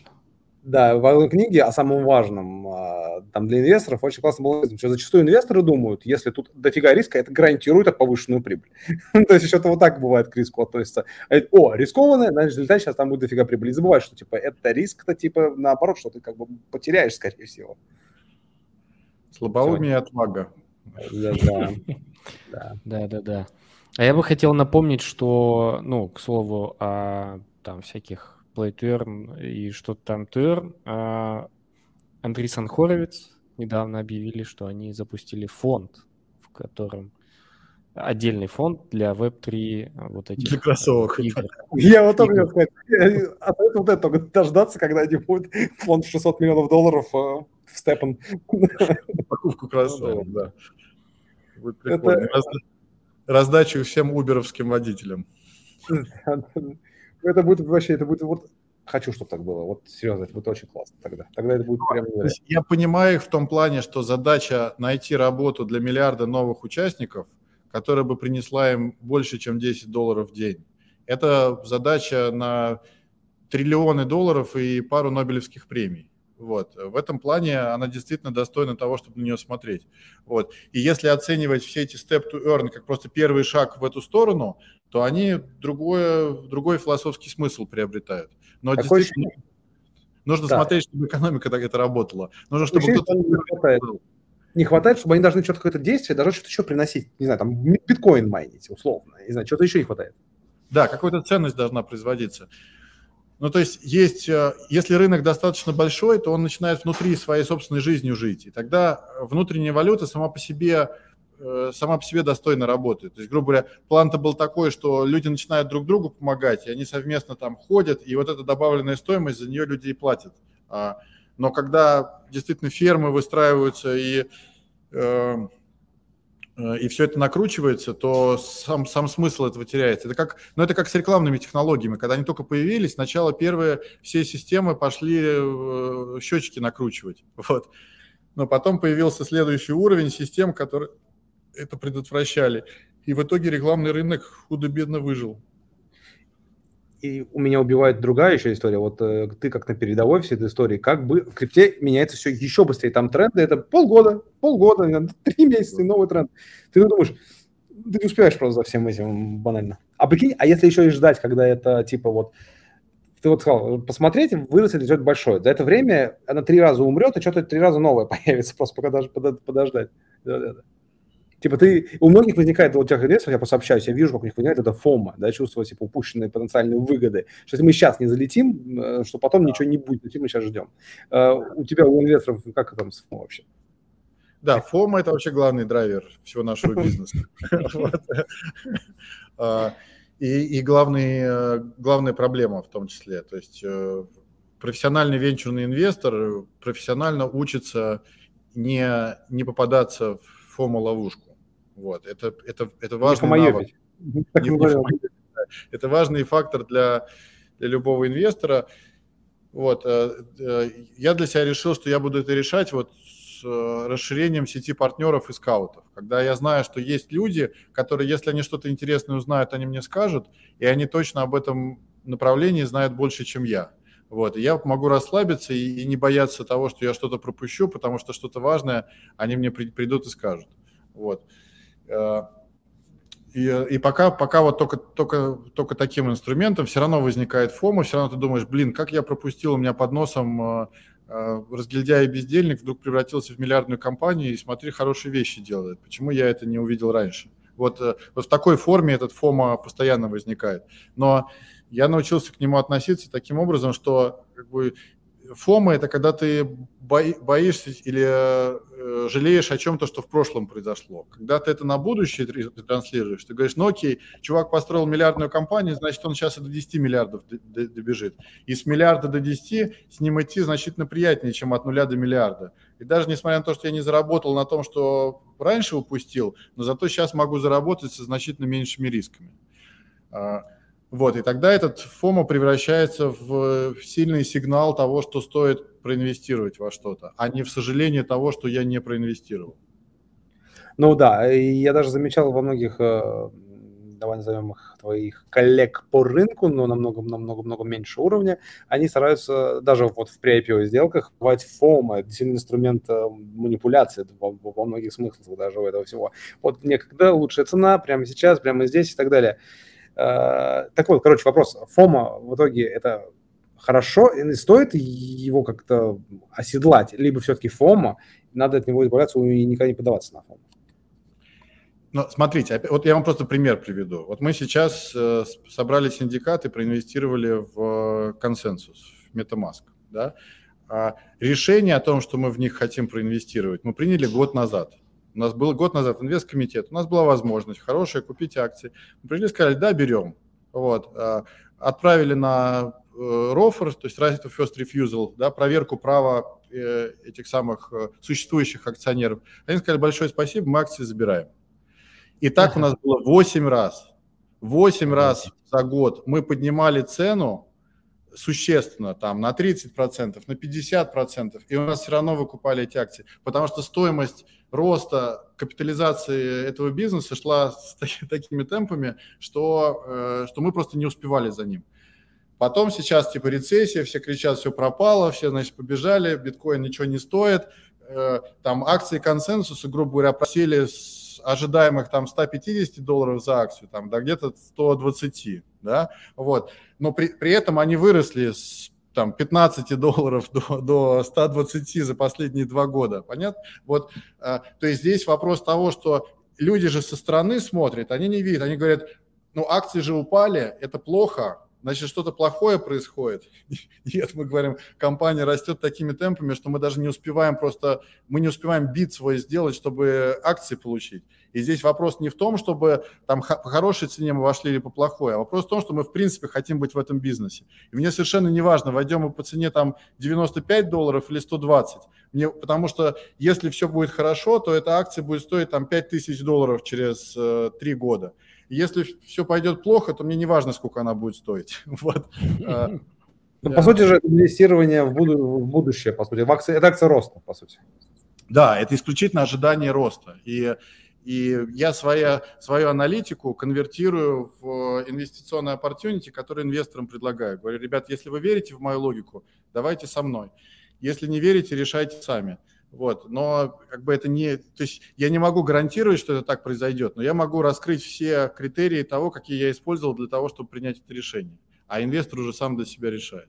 Вот. Но я просто, да, я хотел привести пример того, что акции, мне никогда в жизни не было такой ситуации с такой сложностью получать акции. То есть это к тому, что происходит на крипторынке на самом деле. То есть за, за, за вот этим хайпом, где все время то вверх, то вниз все падает, идет постоянное систематическое строительство этой индустрии. Идет последние 10 лет. Мы видели, как там шло бурно сначала первый пузырь, потом там второй, он все время как дышит, как организм этот, э, но при этом все время растет. Вот. И когда он проваливается, как сейчас, когда у него выдох у этого рынка, самое время инвестировать вообще все, что только можно. То есть всю ликвидность я сейчас вкладываю в такие проекты, потому что понимаю, через полгода, через год неминуемо начнется следующий хайп, все прибегут такие, ой, а где, где MetaMask, где Kraken, где Coinbase, мы все хотим. Вот. Ну, справедливости ради, вот этого тоже я вот всегда смотрю, вот эти умные, э, классные, когда падает, вам надо покупать. Страшно, ну страшно покупать Страшно. Ну, вот это вопрос того, что нужно там три раза через это пройти. Э, то есть я, я прошел через, я помню, болезненный самый был кризис 97 -го года, еще 98-го, потом в 2000-м, потом в 2008-м, и сейчас анализирую, я понимаю, что каждое вот это падение было источником благосостояния для меня. То есть я заработал все свои деньги в жизни вот в эти моменты, когда рынок выдыхает. Вот. Только потому, что у меня просто смелости было в, это, в этот момент инвестировать, когда у других этой смелости нет. И вроде бы ты же умом, все же умом понимают, что на падающем рынке нужно инвестировать, и никто не инвестирует, потому что все боятся. Вот. Но если у тебя есть профессиональный управляющий с остальными яйцами – которые, которые инвестируют, то в итоге все все равно хорошо получается. Ну, при этом же надо тоже понимать, что это же не всегда, типа, ну, да, история показывала, что вот падает, но все равно неименуемо вырастает. Но не факт, что же будет в этот раз так же. Ну, здесь я как раз верю в то, что прогресс неизбежен, что система всегда движется в ту конфигурацию, которая наиболее желанна для всех ее участников. Если все люди хотят быть э, счастливыми и богатыми, значит, в эту конфигурацию мы неминуемо придем, вопрос только времени. Если просто по ходу дела друг друга не убьем. Вот. Но этот сценарий даже рассматривать не имеет смысла. Значит, надо ориентироваться на тот сценарий, когда все неминуемо будет расти. И последние 2000 лет именно так показывают. Так что я считаю, что достаточно оснований верить в то, что э, просаживаться могут отдельные компании или отдельные индустрии – но рынок в целом неизбежно растет. Soответственно, если ты угадал индустрию, которая достаточно долго существует, да, там, грубо говоря, в печатные станки выгодно было инвестировать там в 16 веке, в 17 вот сейчас печатный станок невыгодно инвестировать, но тем не менее было э, окно возможностей в 200, в 200 лет, когда можно было в это инвестировать. Вот то же самое сейчас прекрасное окно возможностей инвестировать во все, что вокруг оцифровки денег потому что эта оцифровка денег неминуема, неизбежна, она прекрасна, мы все ее хотим, мы все туда идем, и мир тратит миллиарды долларов и десятилетия для того, чтобы это построить. Поэтому не важно, что там говорят регуляторы, не важно, что говорят отдельные люди. Да? Важно то, что этот рынок неминуемо движется в эту конфигурацию, и, и если мы инвестируем в, как бы в, в, яблочко этой конфигурации, то мы уж точно не, не прогадаем. Вопрос только времени. Вот, да, только хотел сказать, что вопрос, э, когда это наступит, когда в итоге э, все вырастет. В итоге побеждает самый терпеливый, получается. Да, да, и именно так. Самый терпеливый. Это как у нас с, с Юдами, э, с синдикатом. Мы, мы инвестировали в Udemy, за, за год до IPO, но они выскочили на IPO значительно раньше, чем мы ожидали. Доходили до кризиса. Сейчас lock-up закончился, цена акций на дне – но тем не менее, и, поня... и у нас даже синдикат не, не закончился. То есть у нас синдикат, то есть два года у нас нашего инвестиции заканчивается в ноябре. То есть мы, грубо говоря, рассматривать возможности выхода раньше ноября даже не будем. Но тем не менее есть огромное количество, ну не огромное, есть там какое-то количество инвесторов, которые приходят и говорят, слушайте, у меня все пропало, денег нет, я готов продавать, даже там, э, пожалуйста, выпустите меня с, э, с убытком. Вот. И мы приняли решение, что окей, для Сейчас такое время, что надо выпускать инвесторов, даже если они хотят с убытком. Мы на этом теряем, потому что ничего не зарабатываем, но тем не менее инвесторов выпускаем. И каждый раз, когда с очередным инвестором я про это разговариваю, вот я прям чувствую это, что люди боятся, хотя умом понимают, что все нормально, но сердцем боятся, там, или деньги нужны, или еще что-то. И, и вот эта психология инвесторов, умноженная на сколько этих инвесторов на Земле, представьте, какая, какая-то система все время колеблющаяся, но она все равно колеблется только в определенных пределах, и она все равно, эта система растет неминуемо. Поэтому сейчас очень видно корреляция S&P 500 и того же биткоина, потому что сейчас, по сути, это плюс-минус одни и те же люди, которые туда и туда инвестируют. И когда начинается паника, собственно, оттуда и оттуда просто выводят деньги, получается. Потому что и то, и другое является индексом экономики. И, и чем ближе они коррелируют друг с другом, тем э, ценнее э, биткоин будет да, а, и потом а, биткоин обгонит э, э, S&P 500 с точки зрения своей устойчивости, потому что меньше будет подвержен этим психологическим, потому что он будет разбит на миллионы мелких кусочков, которые будут лежать в миллионах э, кошельков людей просто как сбережения. И, и это будет просто сохранением ценности. Биткоин перестанет быть э, спекуляционным активом, и тогда он, э, то есть, грубо говоря, когда, когда биткоин будет стоить 10 миллионов долларов – а это, я считаю, произойдет там, сейчас модно давать прогнозы, но я считаю, что через несколько лет он, он будет стоить там миллионы долларов, да, и ну. он будет настолько ценным, что даже, даже один сатоши будет иметь смысл, и этот сатоши люди будут себе э, в кошелечек класть для того, чтобы пенсию себе обеспечить потому что они, он будет говорить, я верю в то, что экономика человечества будет расти, это значит, будет расти вычислительная мощность, и это значит, будет расти ценность биткоина. Главное в таких прогнозах ничего не обещать, отрезать и съесть. Я считаю. знаешь, э, вот это у меня вот, почему я про биткоин сказал, реально биткоин это как минимум индекс, э, индекс криптомира, потому что я могу, у какой-то портфель там э, в альткоинах, и мне даже не надо заходить в портфель, я действительно могу посмотреть, собственно, биткоин. Если он падает, я знаю, что у меня портфель в просадке. И если он растет, у меня портфель чуть-чуть там, ну, станет лучше. А он в боковике идеально начинает отстреливать, условно, какие-то альткоины. И, с одной стороны, это бесит, потому что э, люди реально воспринимают биткоин как индекс. Я э, не знаю, хорошо ли это плохо, но вот, вот так, так сложилось, потому что вот если биткоин падает, значит, всей крипте просто пришло, пришло вот во всех мыслях, типа, все, всему капец, надо быстрее все выводить. Если растет, о, класс, давайте залетать. И это изменится, как ты думаешь, отвяжется в итоге биткоин от, от индекса именно крипты, вот от другой, он отдельной жизнью живет, или он индексом, как сказал, всего станет? Я, я думаю, он просто сгладится. Он сгладится именно за счет того, что чем ценнее, как бы, чем, чем дороже акция, тем э, хуже она торгуется. Это известный принцип фондового рынка. Э, э, поэтому делают там сплиты акций и все остальное, чтобы они были дешевыми.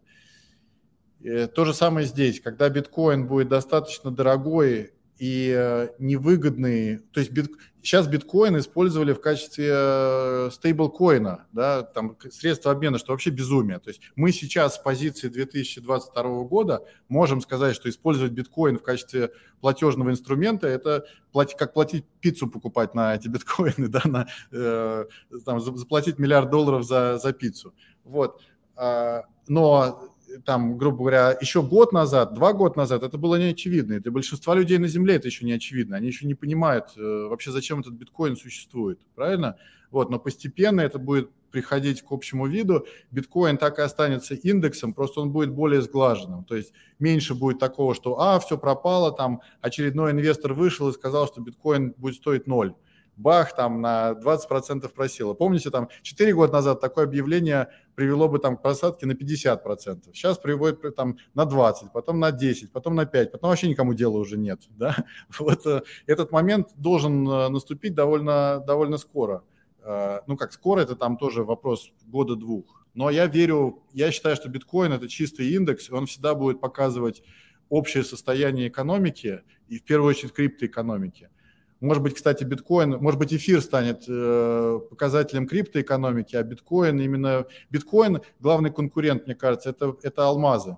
Потому что алмазы, золота не хватает для хранения всей ценности – там, э, исторически последние несколько сот лет для этого использовали алмазы, но сейчас для этого использовать алмазы – это то же самое, что алюминий использовать, да, потому что уже научились алмазы делать э, дешевыми, реально себестоимость производства алмазов уже не отражает их, э, их экономическую ценность.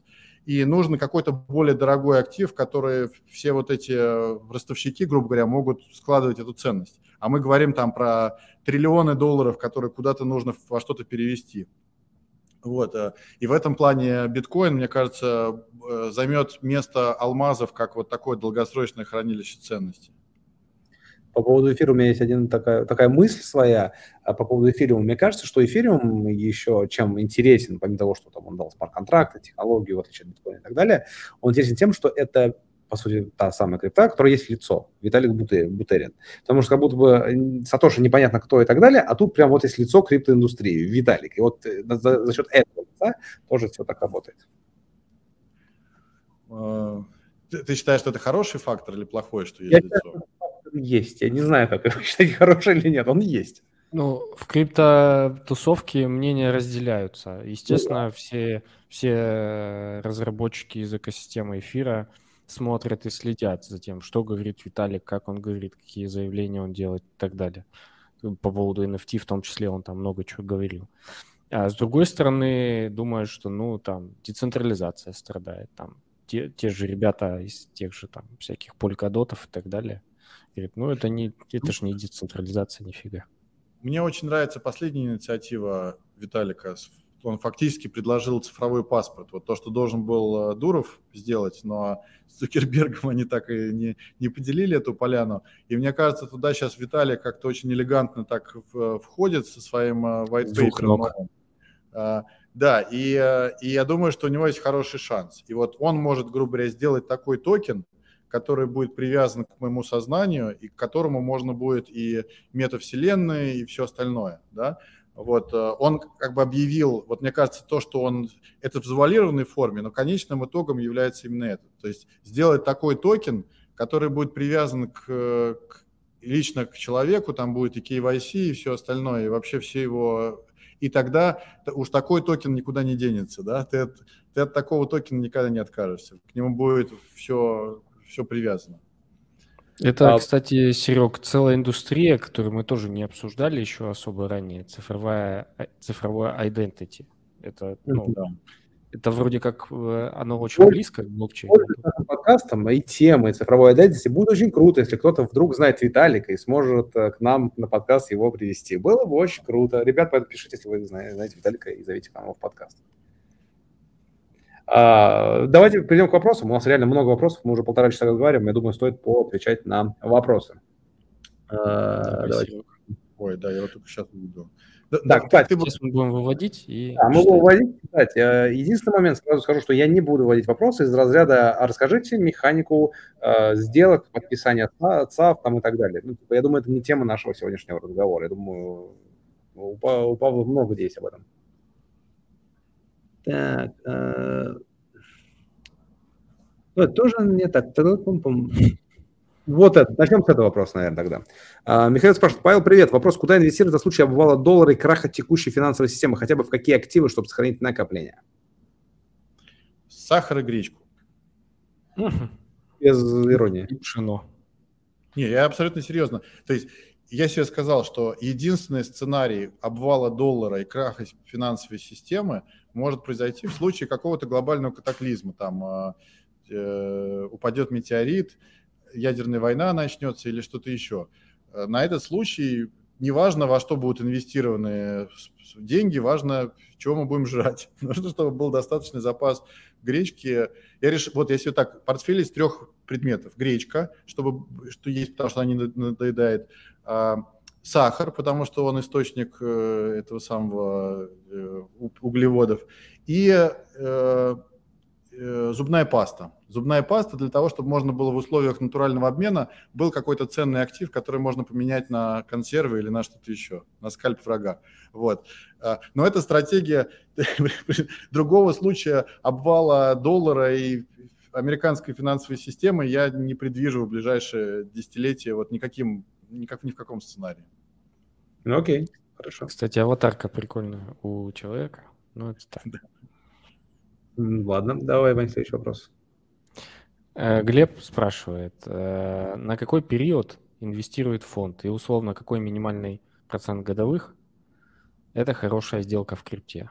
Ну, есть ли да. какой-то уже опыт? Очень хороший вопрос. Э, значит, у нас горизонт инвестирования обычно два года, то есть мы смотрим, как бы, все в жизни стартапов происходит квантами по два года. Соответственно, если есть какая-то новая стратегия, она за два года должна реализоваться. Если она не реализовалась за два года, значит, что-то не так. Вот, и мы, соответственно, если мы ставим на пороге некой стратегии, то есть мы ищем проекты, в которых за следующие два года у них есть хороший шанс вырасти в 10 раз. Вот. Э, соответственно, это наша целевая доходность. Десятикратный рост за два года.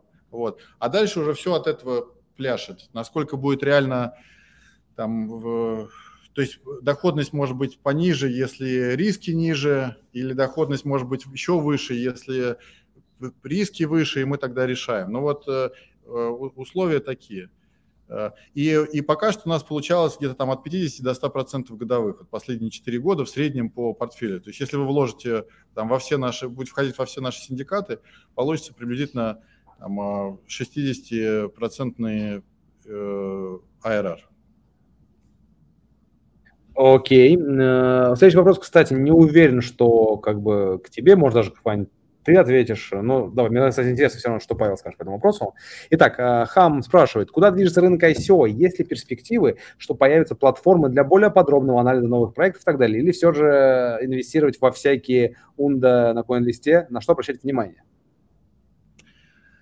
Да, э, по, очень хороший вопрос. Появится этот рынок, он уже зарождается. Он, он как будет выглядеть? Вот представьте, приходит стартап, э, э, там, как Орич, грубо говоря, Э, Миша запускает новый стартап э, э, Destinus, там, новый суборбитальный самолет, приходит к синдикаторам типа нас и говорит, ребята, мне нужно за следующие два года миллиард долларов на то, чтобы это сделать. Мы говорим, хорошо. Вот. И мы, соответственно, мы сначала делаем первый синдикат по оценке там в 50 миллионов, потом через... И говорим, каждые полгода будем делать новый раунд и Э, собирать на это. И по идее, то есть сейчас это все требует большой работы, как бы тут нужен и инвестбанк с одной стороны, и инвесторы с другой стороны. А представьте себе платформу, на которой это можно было бы дать возможность там миллионам людей инвестировать. Сейчас это невозможно просто потому, что непонятно, как шум э, от, отделять от настоящей ситуации. То есть очень много шума на рынке, и просто рубролистинги платформы люди не поймут.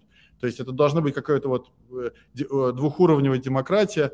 Мы тоже в эту сторону думаем, там, чтобы был свой токен, был, грубо говоря, GP-токен, то есть для управляющих, и LP-токен. И GP-токены могут зарабатывать партнеры тем, что они просто работают, помогают нам все это делать. Вот. А, а, и такие платформы неминуемо появятся. Уже в этом, в следующем году мы свою платформу строим, откроем свою технологическую платформу для всех партнеров бесплатно, с возможностью использовать и для своих синдикатов, и для всего остального. То есть мы хотим сделать такой э, открытый технологический инструмент. Э, и, и я знаю, что другие тоже работают в эту сторону. То есть Angel List, тот же самый Coin List, как, э, как их проект, они тоже все в эту сторону двигаются. То есть в этом плане будет движуха. Не, не надо сейчас э, считать, что ничего не происходит, потому что некуда инвестировать. Я бы подождал немножечко, там, полгодика, год, посмотрел, когда появятся первые регулируемые там, американские платформы или международные, но которые уже правильно используют вот эту модель отбора, отсева правильных проектов э, на поверхность. И, э, и когда, когда это произойдет, вот в такие уже можно инвестировать. AngelList в какой-то мере уже сделал это, но они это сделали в закрытом режиме, то есть они используют как бы, ваши данные синдикатов для того, чтобы потом делать э, как бы, до инвестирования через уже другой синдикат, куда они пускают инвесторов с чеком там, от 50 миллионов, и там основные деньги зарабатывают. Вот. Но это, это как бы непрозрачная модель, а, но то же самое по мере доступности этих данных такие платформы будут все более и больше появляться. Но сейчас, вот если спросить меня, в какую платформу сейчас можно инвестировать, я скажу ни в какую. Только вот мы сами свою устроим такую. Окей, Вань, давай следующий вопрос. Да, давай. Вадим спрашивает, какая страна первая сделает базис для Web3 платежей? А, когда это примерно произойдет, то есть куда лучше ехать потенциально делать Web3 решения для бизнеса? Я считаю, что это произойдет в США в ближайшие 2-3 года по мере того, как Штаты... То есть как бы федеральное законодательство уже готово для этого. А, э, Неожиданно. В, э, на, на уровне штатов идет adoption. Как только Калифорния примет это, как главный штат, в котором все происходит, и Делавер, как главный штат, в котором все деньги... Главное юрлицо. Два этих штата, когда примут... Э, а, а что значит, так как это прецедентное право в США, то есть это не, не, не должны законодатели собираться закон принимать. Это должен какие-то юристы пойти в суд, сделать первый прецедент, э, записать его в библиотеку Конгресса как прецедент, и все, он автоматически стал законом э, в США. Вот этот процесс, и сейчас там десятки юристов над этим работают. То есть я думаю, что это вопрос там а, пары лет. И, и в США это произойдет быстрее, чем в любой другой стране, именно из-за того, что система регулирования устроена таким образом, что все, что не запрещено, все разрешено. Соответственно, если нет никакого запрета прямого, то делайте, что хотите. И это приводит к тому, что очень быстро экономика выстраивает какие-то новые модели. Еще два года ничего не было, и все говорили, что э, вообще крипты не будет, а сейчас уже банки открывают счета в, в крипте, и это совершенно нормально. Вот. И эта трансформация mm. произошла мгновенно именно потому, что появились, э, как только появляются прецеденты, это сразу становится законом. Ну как мгновенно? Мне кажется, это с, вот где-то года с 18-го началось. Э, вот, и за ну, 4 да, года да. мгновенно. Мгновенно, я имею в виду 4 это... года, да. Быстро полетели. Это был болезненный и сложный процесс, да. А, знаешь, еще, тут еще Вопрос мне, вот у меня, по крайней мере, возникает, а как же это будет больно для банков текущих? Потому что для них цена перехода на вот эту всю Web3 систему очень большая. У них там все настолько старое сделано, потому что оно сделано старо. Почему? Не потому что банки плохие, в Америке я имею в виду, а потому что к ним по наследству что-то перешло еще старее. И они вот на этой всей Э, цепочки старости и построен. И сейчас им как-то да. перестроиться это.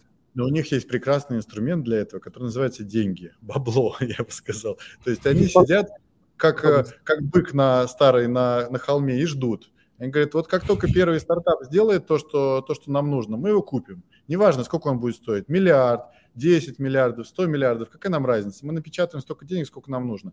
Поэтому вы типа стартапы там а, между собой деритесь, а победителя мы купим за большие деньги. Так и хочется процитировать Бэтмена. Какая твоя суперспособность? Платежеспособность, да. Да, платежеспособность – это суперспособность крупных корпораций. Да, да, да, да. Окей, э, следующий момент. Э, говорит, что хочет ALVP, э, говорит, что хочет токен на голосование, кто должен первым в лифте нажимать на нужный этаж. О, это интересно, кстати. Это жизненная проблема. Если все это через нейроинтерфейс, то это все может происходить за считанные секунды. Два человека входят в лифт, их роботы быстро провели переговоры, обсудили и выбрали, кто будет лифт первый вызывать, еще и финансовую транзакцию совершили между ними. Кстати, еще телефон. До свидания. Сайт. Почему Павел в том числе отреагировал так на этот... Павел – это один из внештатных сценаристов Take My Muffin. Он придумывает там гениальные стартапы э, в, этом мультфильме. Это бы идеально подошел, кстати, э, в этот мультик. Так, ты же знаешь, что это, был, это была моя первая бизнес-идея в жизни. Э, когда я еще был в школе, друзья потом надо мной ржали. У меня в каком-то там пятом классе я пришел с идеей галлюциногенных козявок. Я говорю, надо какую-то вырастить породу, породу грибов, которая будет жить в, в носу, так, чтобы я мог съесть свою козявку, и у меня, знаешь, кайф.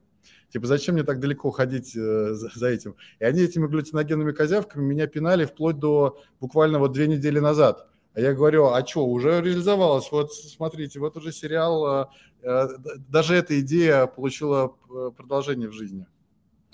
Это да, это очень круто. Я думаю, что мы еще там, э, когда будет мультик выходить, еще увидим твои идеи. О, и... будет, да. Кстати... Если дальше секреты, мы не имеем права секреты говорить.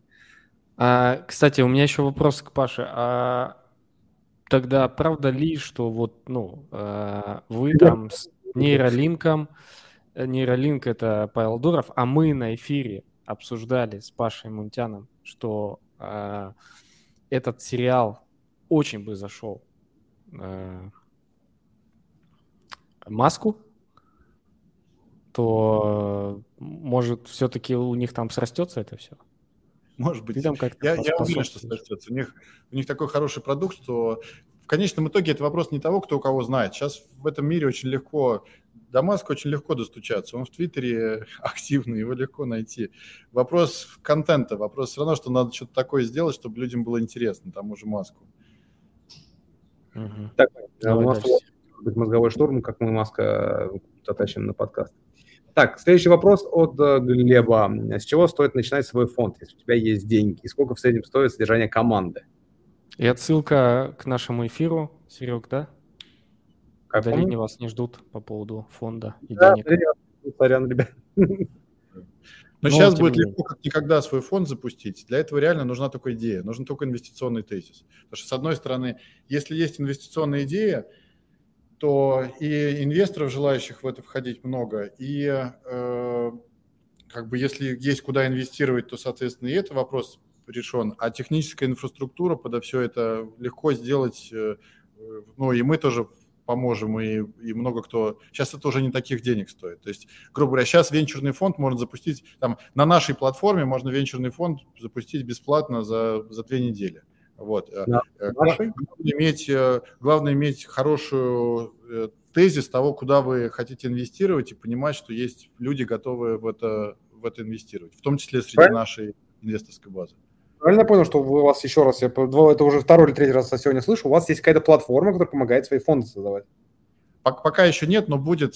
То есть она уже финальную бета-тестирование проходит. То есть мы, мы сейчас уже начинаем набирать бета-тестеров из числа наших партнеров, которые это будут делать. Да, то есть мы решили, что вот эту просто базовую функцию администрирования и управления, ну, это не, не формальное администрирование фонда, а как бы управление фондом, если мы, мучаясь 4 э, года, сделали процесс и продукт, который, который работает, надо дать его доступным для всех людей. Тем более, что мы его сделали на основе стандартов рыночных, э, то есть мы там ничего не, не изобрели.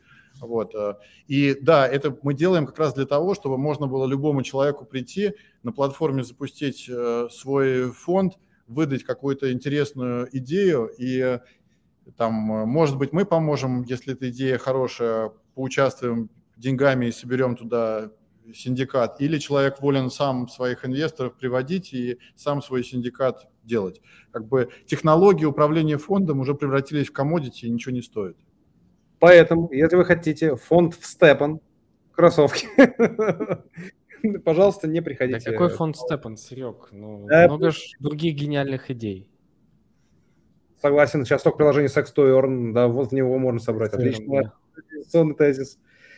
Слушай, а как это? Прикинь, это набирает очень много людей, чтобы они все... Ладно, не будем об этом. Uh, следующий, не вопрос, а комментарий. Кстати, Чендлер все-таки женился на Монике. Это так, на всякий случай. Да, нет, прекрасно. Это только для знающих, я так понимаю, да? Да, да. Это про, про вопрос, что женимся в 40 лет, если... Э, то есть им да. надо было... Это была... Э, да, сценаристы говорили, что мы их точно поженим когда-нибудь, но через несколько сезонов. Давай, Ваня, следующий вопрос. Сергей спрашивает. Вопрос Павел про будущее. Каким вы видите цифровые, цифровое пространство э, в мире осознанных людей? Да, я вижу пространство мыслей, объединенных между людьми. Вот представьте, что мы дадим технологию, которая позволяет мыслями разговаривать и показывать образы. Э, и, и к этой системе будет подключено большое количество людей, там миллионы людей и у них будет вот это мета-пространство, в котором они могут э, любые своими мыслями, фантазиями, чем угодно обмениваться, да, и взаимодействовать. Вот, э, вот э, что там люди будут делать, мне даже страшно себе представить. И в этом плане очень важно, чтобы они были осознанными, потому что нужно понимать, что в этой, в этой же в мете будет лежать видеоинструкция о том, как дома собрать бомбу, которая уничтожит весь мир. Соответственно, любой человек, имеющий доступ в эту мету, будет иметь доступ к, информ... к кнопке, которая может уничтожить весь мир. Вот сейчас у этой кнопки есть только там у Путина условно и у Байдена. А представьте, что у каждого человека в обществе есть такая кнопка. То есть какой уровень осознанности должен быть для того, чтобы мы доверяли друг другу. Э, и этот уровень осознанности возможен только тогда, когда мы сможем объединить сознание так или иначе. Когда, грубо говоря, ты можешь посмотреть мне в душу и понять, что я нормальный человек, что мне можно доверять. И я то же самое могу сделать с тобой. Э, и это очень важный шаг вообще и для знакомств, и для счастья, и для семейных отношений, и для любви в, у людей. Это вот вопрос этого доверия. Это это вопрос, который блокчейн научился решать. И надо теперь эту возможность э, распространить на, на всех людей через какие-то технологии, которые это будут делать. А вот вот вопрос возникает. Что лучше, безусловное недоверие или безусловное доверие? Безусловное доверие. Я считаю, что только безусловное доверие работает. То есть, грубо говоря, человек должен заслужить недоверие к себе плохими mm-hmm. действиями. Э, у меня вот такой принцип в жизни – он понятно, что он дает очень болезненные уроки иногда, но зато он позволяет в остальное время, когда я полностью доверяю людям, э, это сильно сокращает расходы на администрирование э, своей жизни. Поэтому я по определению доверяю всем людям, как, как если они близкие мне люди. Но если я вижу сигналы того, что этому человеку не надо доверять, то я его ставлю в отдельный список людей, которым я не доверяю. А вот а, об чем ты сейчас говоришь, не знаю, ты ли это рассказывал, либо мы где-то еще слышали, что даже Amazon действует по этим же принципам. Почему они ставят э, просто около дверей свои посылки, не звоня? Потому что им дешевле потом еще раз привезти, чем вот это ждать, звонить. Так, типа бизнес-процессы даже тупо дешевле. А, интересно. Да, наверное, так и есть. То есть, э, кстати, да, наблюдая за тем, как логистику э, оптимизирует компания типа Амазона вот дома, очень интересно смотреть, ты понимаешь, я с ними разговариваю, с этими водителями, я у них спрашиваю, там, какая у вас новая система, он мне показывает, там, вот у нас новая система, вот здесь вот такие три кнопки появились. Очень интересно смотреть, это же миллиарды долларов это вложено, и самые умные люди на Земле пытаются оптимизировать, вот, грубо говоря, сколько шагов должен сделать Э, курьер и где он должен положить эту посылку. Да? А, это очень интересная штука. Да, ну, да представь, вот. Web 3.0 – это когда ты можешь подумать, что сегодня мне не нужно звонить, потому что у меня ребенок спит, и он оставляет у двери. А в другое время ты подумал, что можно позвонить, потому что мне важную посылку. Ты подумал об этом, и он позвонил. Вот. вот а что круто, да. произошло между моей мыслью и тем, что он сделал, Э, там а, как бы миллиардные технологии сложно интегрированы друг к другу, но пользователь этого даже не видит. Эх, прекрасное будущее, почему мы еще не там? Э, следующий вопрос. Кстати, меня тоже интересует следующий вопрос, что бы это ни значило. А, Паул Найс спрашивает, почему об экономике шестого уклада, что бы это ни значило, говорят только в СНГ, а в западном мире этой концепции нет? Потому что я думаю, что этой концепции нет. Я, по крайней мере, ничего не слышал об экономике шестого уклада. Звучит очень круто. Шестого уклада. Это что-то такое, прям из теории заговоров, мне кажется, прям да, мощно. Шестого ну, уклада. можно уточнить, если Пол Найс уточнит, будет круто. Может, да, это уточнить? из разряда новых компаний или что-то такое? Очень интересно. Мне нравится, как можно называть, на самом деле, экономика шестого уклада. Следующий наш подкаст обязательно, прям вот так назовем. Да. Экономика шестого уклада. А, я пока ищу следующий игнорирует экономику шестого уклада. Вот как должен называться подкаст. Да, да, да. Почему западный мир игнорирует экономику шестого а, уклада? Следующий вопрос, кстати, Павел, к тебе, наверное, самое важное. Где стартап котики? Это к Шайфоту. Он э, главный котик. Все, что он скажет, мы все сделаем. Да, кстати, Игорь, мы ждем без, выпуск. Согласитесь, что без Шайфота котики не котики. Так что это обсуждать не имеет смысла. А, мы ждем, а, Игорь, если нас смотришь, вдруг, прикинь, так получится. Во-первых, приходи к нам на подкаст уже, это вообще это первое. Мы с тобой уже два года назад записали. Во-вторых, давай уже новых котиков. Э, это же, блин, это легенда. Вот это легенда. Не было бы котиков, не было бы нас даже банально. Так что это легенда. Да, да, да. Слушай, я пока давай задам вопрос Паш по поводу небольшой вопрос на три часа размышлений по поводу квантовых компьютеров. Мы в прошлый раз довольно активно это все обсуждали, что это, ну, и выглядело как тренд. Ну, я не исключаю, что э, эти технологии продолжают развиваться. Э, ну, и по, мне кажется, они немножко идут в разрез вот этой всей э, блокчейн и децентрализации, потому что ну, криптоны смотрят на квантовые компьютеры как опасность, что эта штука взломает там весь э, блокчейн или любой блокчейн. А, ну, интересно твое мнение и где сейчас эти все технологии? Э, э, квантовые технологии предлагают не только систему взлома информации, но предлагают в том числе систему защиты информации. Причем настолько мощной защиты, что ни один даже квантовый компьютер не сможет э, их взломать. Да? Потому что просто, грубо говоря, информация уничтожается, если, если ее кто-то пытается неавторизованно получить доступ. Соответственно, как только такого рода, то есть технологии защиты появятся значительно раньше, чем технологии взлома. Вот, они уже появились. То есть уже там, э, э, Cisco и э, э, другие телеком-компании сейчас проводят самую большую в истории человечества апгрейд оборудования, добавляя квантовые системы защиты. То есть до конца этого года квантовые системы защиты или следующего должны быть во всех государственных органах США – а, то есть там есть четкий дедлайн, когда э, вся американская система должна перейти на квантовую защиту. Ну, потому что понятно, что, грубо говоря, если предположить, что даже там через 5, через 10 лет э, это будет взломано, то сейчас уже и, и китайское, и американское правительство записывает весь шифрованный трафик, который проходит во всем мире, в надежде на то, что как только технологии появятся, можно будет, соответственно, открыть какие-то секреты, посмотреть, пусть даже десятилетней давности. Но многие секреты там а, Э, коды доступа баллистических ракет, они, в общем, э, всегда будут интересны.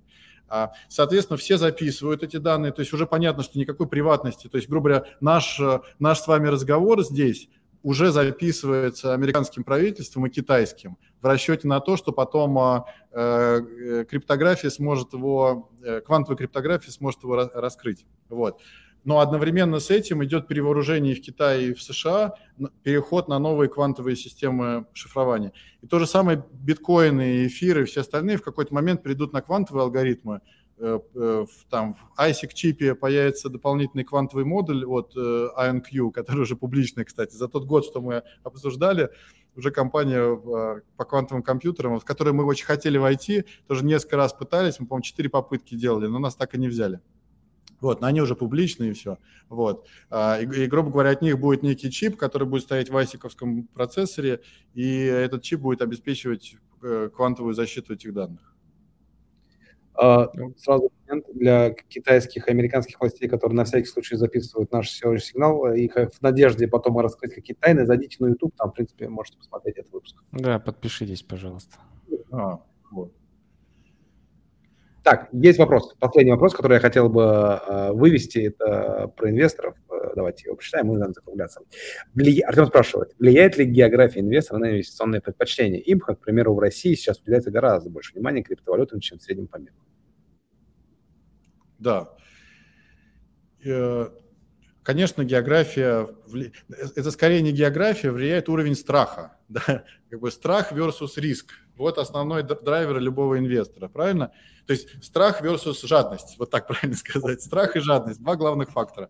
Соответственно, э, страх и жадность очень сильно привязаны к э, пространству, это пространственные факторы, они очень сильно зави... страх особенно, жадность не привязана, а страх очень привязан. И когда ты боишься за свою жизнь, то в общем э, или за сохранность своих активов, то не, не до жиру. Вот. И конкретно инвесторы из России сейчас должны быть и, в общем, обеспокоены просто сохранением своих активов. Да? Э, я лично считаю, что там, в ближайшие 12 месяцев в России произойдет революция, власть поменяется, и, соответственно, инвесторам нужно просто держать свои активы, не потерять их сейчас, чтобы эти турбулентное время пройти. Но, тем не менее, э, соответственно, и, и как бы инвестиционные предпочтения инвесторов, вот с которыми я общаюсь из России, сейчас сместились из точки, как мне получить 60% годовых, в точку, как мне сделать так, чтобы активы мои защищались э, силой американской экономики и э, американскими авианосцами, да, а, потому что я им больше доверяю. Вот э, в этом плане действительно сейчас очень большой поток капитала идет просто в, там, из России и окружающих земель в, просто с целью их сохранить, потому что вдруг выяснилось, что, несмотря на то, что венчурные активы самые рисковые, но в современной ситуации они могут оказаться самыми надежными, да, то есть инвестиции в, в SpaceX, сейчас кто, кто вошел из российских инвесторов, для них это может быть самый вообще лучший способ сохранения их долгосрочной ценности, да, а, и, и в этом плане инвестиционные предпочтения поменялись, но вот они меняются больше просто от страхов, которые есть у инвестора, а не географии. У нас нет никаких ограничений с точки зрения географии. Мы принимаем всех, кто может KYC пройти. Вот. Знаешь, я еще подумал сейчас такую мысль. Ты все хочешь, чтобы ты либо наш подкаст получил галочку, как бы в одной из соцсетей. Но мне кажется, мы быстрее получим статус инагента, чем галочку. Я, я, я не спрашиваю ваше мнение об этом, да. Я высказываю свои. Это же не взаимоисключающие, мне кажется, это и то, и то может произойти одновременно. Одновременно, да, и такие вот у нас будут такие, о, классно, мы это получили, во всех смыслах эту галочку. Окей, это были все вопросы. Э, запомнился ли тебе какой-то вопрос, который достоин консультации твоей на Да, мне вот мне очень понравился комментарий AllVP, э, тоже отсылка к Friends, о том, что там герой Джо сидел в кресле, равноудаленном от туалета и холодильника, и что Амазон украл идею Джо из друзей. Вот. Меня восхитил этот комментарий, если честно, потому что он очень глубокий. Это правда. А, это, это важный философский принцип, который, который и Amazon использует, и который, который мы, как инвесторы, а, часто используем. Действительно о том, что, э, что, что равно, равноудаленность э, это очень важный и интересный фактор для, при оценке многих факторов. То есть правильно понимаю, что победил вопрос, который не вопрос, а который мы не выводили? А я, я не знаю, победил ли он нет, может быть, вы скажете, вы, э, вы здесь решаете. А, но нет. Просто вот мне запомнился этот комментарий, потому что своей, с глубиной своей мысли. Окей, давай тогда оставим. Окей, это, это твоя консультация, это, это твой выбор, оставляем LVP. А, напиши э, в личку, какой у нас будет готова MVP-шка. NFT-шка. NFT-шка, да. NFT-шка, NFT-шки. Мы тебе отправим, и, соответственно, свяжем с Павлом. И, кстати, нам нужно будет только, Павел, от тебя какой-нибудь твой автограф, чтобы мы же делаем с автографом эти красивые карточки. Давай, не вопрос. А Окей, кто, кто не победил, может либо поддержать нас, просто купить э, да. эти nft либо купить nft с консультацией. То есть у нас они красивые, на OpenSea ссылочки все в описании, это будет лучший, собственно, донат для нас. Окей, давай э, подытоживать буквально за пару минут э, тезис э, про Web3 и. Uh, uh знаете, как фаундеры, инвесторы, я тоже в том числе, мы все э, переоцениваем краткосрочный результат и недооцениваем долгосрочный результат. Вот. И для меня это означает, что если взять горизонт планирования достаточно длинный, то можно увидеть значительно больше, чем если горизонт планирования короткий. Вот. Это к тому, что многие люди жалуются, говорят, почему ты все время где-то в будущем витаешь, э, надо, надо текущие проблемы решать. Вот я хочу сказать, что, грубо говоря, бесполезно решать текущую проблему текущего кризиса. Да? А, можно там поплакать, обсудить, э, поспорить, но если с финансовой точки зрения смотреть, надо на это смотреть с точки зрения opportunity. И opportunity сейчас именно в создании этой совершенно новой экономики – который займет следующие несколько лет, и на котором можно сделать любые деньги, которые человек захочет. Вот. Э, в это стоит погрузиться, изучить для себя и понять, в какой роли вы хотите выступать, но это точно область, в которой нужно смотреть сейчас э, и искать свое место там. Огонь, огонь. Что ж, наверное, этой ноте мы и за... завершим наш подкаст. А, хочу сказать всем спасибо, что смотрели. Подписывайтесь на канал, потому что, блин, без подписки смотрит нас а, более 50%, а там, блин, нажать на кнопку подписаться и сделать красивый алгоритм, чтобы он нас дальше делал. Подпишитесь, короче. Паш, тебе спасибо, что ты к нам пришел. А, нам надо чаще делать подкасты про будущее. Как, как я говорил, о чем я не говори, получится подкаст про будущее. И, так и есть. Значит, крипта – это наше будущее, это круто. Да, так крипта наше будущее. Ну что, спасибо. Все? Да? Да. Уходим в заставочку и в закат. И уходим. Целых два часа.